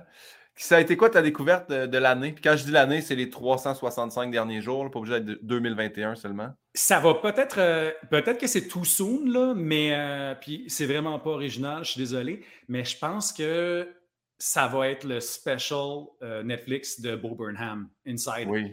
Tu l'as vu? J'ai eu plein de bons commentaires. C'est le prochain truc qu'on écoute ensemble avec ma copine. Cinglé. C'est cinglé, c'est cinglé, cinglé, cinglé, cinglé, cinglé. Pour moi, sais, puis je me tue à répéter, genre, tu sais, en faisant la promo pour aux démolitions, j'ai beaucoup parlé d'à quel point euh, je trouve que quand c'est bien fait, quand c'est hmm. fait avec, avec, euh, avec intelligence, avec sensibilité, du stand-up, ça peut être une grande forme d'art. Puis euh, moi, c'est ce que j'ai découvert justement en travaillant juste pour rire, puis en m'intéressant au milieu de l'humour. Je fais, Chris, il y a des humoristes qui ont une démarche, puis c'est super hot, tu sais. Tu peux vraiment transmettre des choses puis faire réfléchir. Puis je trouve que ce que Bo Burnham a fait, ça, c'est pas catégorisable. Euh, pour moi, c'est pas juste intéressant du point de vue de l'humour parce que c'est drôle, c'est super drôle, euh, je me suis pissé dessus, mais il y a une réflexion. Cinématographiquement aussi, c'est intéressant, c'est très bien réalisé, c'est visuellement beau, ça m'a scié en quatre. Euh, j'ai, tu sais, je veux je l'ai écouté lundi, je pense, puis j'ai réécouté des extraits non-stop depuis lundi. Il y a certaines des scènes qui, font mal, que j'écoute en boucle, il y en a d'autres que j'écoute parce que c'est juste fucking drôle. Puis c'est comme dommage parce que c'est pas original. Je veux dire, tout le monde parle de ça cette semaine, mais ça, Ouais. ça fait longtemps que j'ai pas été bouleversé de même par une œuvre d'art. Mais c'est super. Puis non, mais je le dis parce que c'est pas tout le monde qui a vu les pubs passer. Fait que donc, Mhm. Inside de Bo Burnham qui est Ouais. sur la plateforme Netflix. Puis si vous connaissez pas Bo. Burnham, euh, vous voyez Promising Young Woman, il est excellent Oui. là-dedans. Puis son film Eighth Grade, qui est Ouais. tellement bon, qui, ra- qui raconte tellement bien à quel point c'est awkward d'avoir 14 ans. Puis ses autres shows, ses autres shows également euh, Mhm. sont magnifiques. Je sais Ouais. plus s'ils sont, sont encore sur Netflix, mais en tout cas, du moins, il y en avait un pendant Euh, longtemps. ouais, donc, moi, je euh, les ai écoutés sur Netflix, mais ça fait un certain temps. Fait que avoir- ben, je pense- ah oui, oui, parce que Netflix a vu que je l'avais écouté Inside, puis ils m'ont recommandé ses autres shows. Ah, parfait. C'est encore là. Et là, on est rendu à la dernière question, en fait, où je te demande à toi de poser une question à mon prochain euh, invité. Mais mon dernier invité était André Ducharme et sa question était la suivante. Jean-Philippe, comment peut-on être à la fois un auteur en montée fulgurante et la voix de Radio-Canada? Et là, il a vraiment fait le signe de comment tu peux avoir un spectre aussi large? C'était la question d'André Ducharme. Ah, c'est intéressant. Ben, euh, je dirais que c'est parce que ça s'est pas fait en même temps. Tu sais, moi, j'ai commencé avec la voix de Radio-Canada en 2013, donc ça fait huit ans. À l'époque, j'étais un jeune comédien hipster avec un anneau dans le nez, puis euh, euh, qui se promenait en camisole partout sur son fixie en pensant que c'était cool. Euh, fait que, tu sais, puis je faisais ma job principale, j'écrivais déjà un peu, mais ma job principale, c'était d'être comédien, puis je faisais déjà beaucoup de voix, puis de doublage, puis tout ça. Fait que c'était comme naturel pour moi de faire ce job-là. Puis, ben, je la garde depuis tout le temps parce que ben, parce qu'ils veulent de moi, puis que ça se passe bien. Puis, c'est pas une job non plus qui est euh, très exigeante. Dans le fond, j'ai une heure de studio une fois ou deux, trois semaines. Fait que c'est pas, c'est pas très prenant. Fait que ça me permet de garder ça en dessin. Puis moi, je suis super content parce qu'il y a comme de quoi où euh, je suis très chauvin, mais moi, je suis fier de travailler à Radio-Canada. J'aime Ben. Radio-Canada. Puis il y a quelque chose. Moi, je, je trouve ça le fun de. Même si les gens ne savent pas. Ben là, maintenant, les gens le savent, mais les gens ne savaient pas nécessairement que c'était moi, mais pour moi, c'était une. J'avais l'impression de représenter une, de certaine façon l'institution, puis j'étais fier de ça. Ben bravo, merci pour la réponse. Puis félicitations pour Radio-Canada. Quand il me l'a dit, j'ai fait. Il est certain? Puis après ça, j'ai googlé, j'ai fait ben oui. Puis en plus, là, tu l'as validé dès- dans le podcast en faisant. Tu sais, je fais également la voix de Radio-Canada. J'ai dit, ben il avait raison. Puis, euh, je ne l'ai pas envoyé à l'avance, mais mon prochain invité sera Louis-José Houd. oh mon Dieu. Quelle serait ta question pour Louis-José Houd? Ah mon Dieu. OK, j'ai beaucoup de questions pour Louis-José. Ah, ben Hood. vas-y, on va, on va les prendre en note. Euh, Ben en fait, j'ai, ben là, premièrement, je sais qu'il a lu tous mes autres livres. Fait que là, c'est- mais là, ça a l'air narcissique comme question. Mais moi, j'aimerais ça que Louis-José parle de ce qu'il a, ce qu'il a senti, ce qu'il a, ce qu'il a feelé quand il a lu mon livre. Est-ce que, est-ce que c'est conforme? Parce que je pose la question à tous les humoristes? là, dire, euh, moi, ça m'intéresse de savoir. Ouais. Pareil comme quand, quand il y avait des avocats qui lisaient Royal, ben, je voulais savoir ce qu'ils en pensaient. Fait que, premièrement, comment tu as trouvé ça? Trouves-tu que c'était une lecture euh, euh, intéressante du milieu? Trouves-tu que j'étais off? Trouves-tu que c'était pas correct? Trouves-tu que j'étais trop? Euh, d'une part. Puis, moi aussi, la question que je me pose par rapport au monde, au monde comme Louis-José Hood, là, qui sont des méga icônes, euh, tu compliqué ta vie? Tu sais, mettons, faire l'épicerie quand tu es Louis-José Hood, là, ça ne doit pas être simple. Ça rend tout ça compliqué? Ça te gosse-tu? Des fois, t'aurais-tu le goût de t'appeler Roger, puis de travailler dans un bureau, puis, puis d'avoir l'anonymat? Ça te manque-tu, l'anonymat? C'est deep, hein? Mais c'est une super bonne question. Moi, je, je sais que c'est une question que j'avais envers lui. Je peux, je peux déjà te répondre un, un peu. Je ne veux pas parler à, à- à sa place, mais quand je faisais les premières parties de Phil Roy, Phil Roy avait fait les premières parties de Louis-José Hood. Fait qu'il Mhm. était comme ami avec lui. Puis une journée, on a fait Hey, on va faire du snowboard à Saint-Sauveur. Puis là, il me dit Louis-José va être là. Hey, moi, la grande. Louis-José, en plus, on va. Même Shirley, puis tout ça. Puis il dit Tu vas voir, tu sais, il dit Louis-Joe, il va arriver dans son camion. Il va mettre son casque, ses lunettes, son foulard. Il va débarquer, puis on va faire du snow ensemble. Mais personne ne va savoir que Louis-José, c'est c'est pente. Là. Ah, c'est ça, parce qu'il faut, il s'apprend des trucs, là. Puis il moi, il m'avait compté. J'ai dit, ah, c'est fou quand même, tu sais, que tu dois mettre ton casque. Puis il dit, hey, non seulement ça, il dit, quand c'est des places où que c'est une gondole, je parle pas. Parce que j'ai quand même une voix Ah, ah. que, tu sais, il m'a dit, moi, ça m'est arrivé, là, faire comme, le monde, ça, tu Louis-José Wood? Puis là, il fait comme, ouais, non, c'est, fait que, ouais, pour ça, je sais. Mais l'épicerie, très bonne question. Oui, ben, tu sais, l'épicerie au sens large, de, tu sais, faire Ben des oui. activités, de, aller dans la salle d'attente chez le médecin, là, c'est un peu. euh, je me, je me rappelle plus c'est qui qui m'avait dit qu'il qu'il avait, avait eu euh, Élise Guilbeault comme, euh, comme, comme prof à l'école de théâtre, puis qu'elle avait raconté une fois dans un cours que comme, elle était mal à l'aise parce qu'elle était allée à l'urgence, puis il avait fini par la faire passer rapidement parce que ça, ça semait un peu le chaos dans la salle d'attente. Oui. qu'il y avait Élise Guilbeault qui attendait. C'était moins compliqué de la faire passer devant le monde plus urgent pour ramener la paix sociale. Oui, exactement. En plus, c'est une chance sur deux qui était dans l'émission de télé qui jouait dans la télé En de l'urgence, probablement. hey, ben, Jean-Philippe, c'était tout pour le podcast. Merci infiniment. C'était Avant- tellement fun, man! Ben, t'es vraiment fin, j'apprécie, mais avant de, de- de te laisser partir, je demande toujours est-ce qu'il y a des choses que tu aimerais plugger? C'est là, là. Tu peux plugger tout ce que tu veux, des choses à lire, à regarder, à consommer. Qu'est-ce qu'on. Euh, tu veux dire de mes choses ou en général? Ben, de tes choses à toi, mais si tu veux Ah, plugger ben en général, tu peux, mais de tes De choses. toute façon, j'ai plugué Beau Burnham. Là. Moi, Burnham. Euh, ben, si vous voulez, euh, évidemment, là, on en a parlé euh, ben trop, là, mais lisez mon livre, lisez mes autres livres. Haute démolition, il y a Manuel de la vie sauvage, il y a Royal, yes. Il y a Sport et divertissement. Puis moi, je suggère toujours acheter ça dans votre libraire indépendant de quartier ou leslibraires.ca. Euh, sinon, euh, Théâtre du 7, euh, en septembre, on va présenter Manuel de la vie sauvage, donc l'adaptation théâtrale de ma pièce avec euh, Emmanuel Lucier Martinez, Isabeau Blanche, Maxime Mailloux, toute une belle gang d'acteurs, Stéphane Demers, Joël Paré-Beaulieu, plein de monde vraiment cool. Ça va être super le fun. Mise en scène de Jean-Simon Traversy, je pense qu'on commence le 9 septembre. Puis vérifier, les billets sont peut-être pas déjà en vente, mais ça va être en vente bientôt.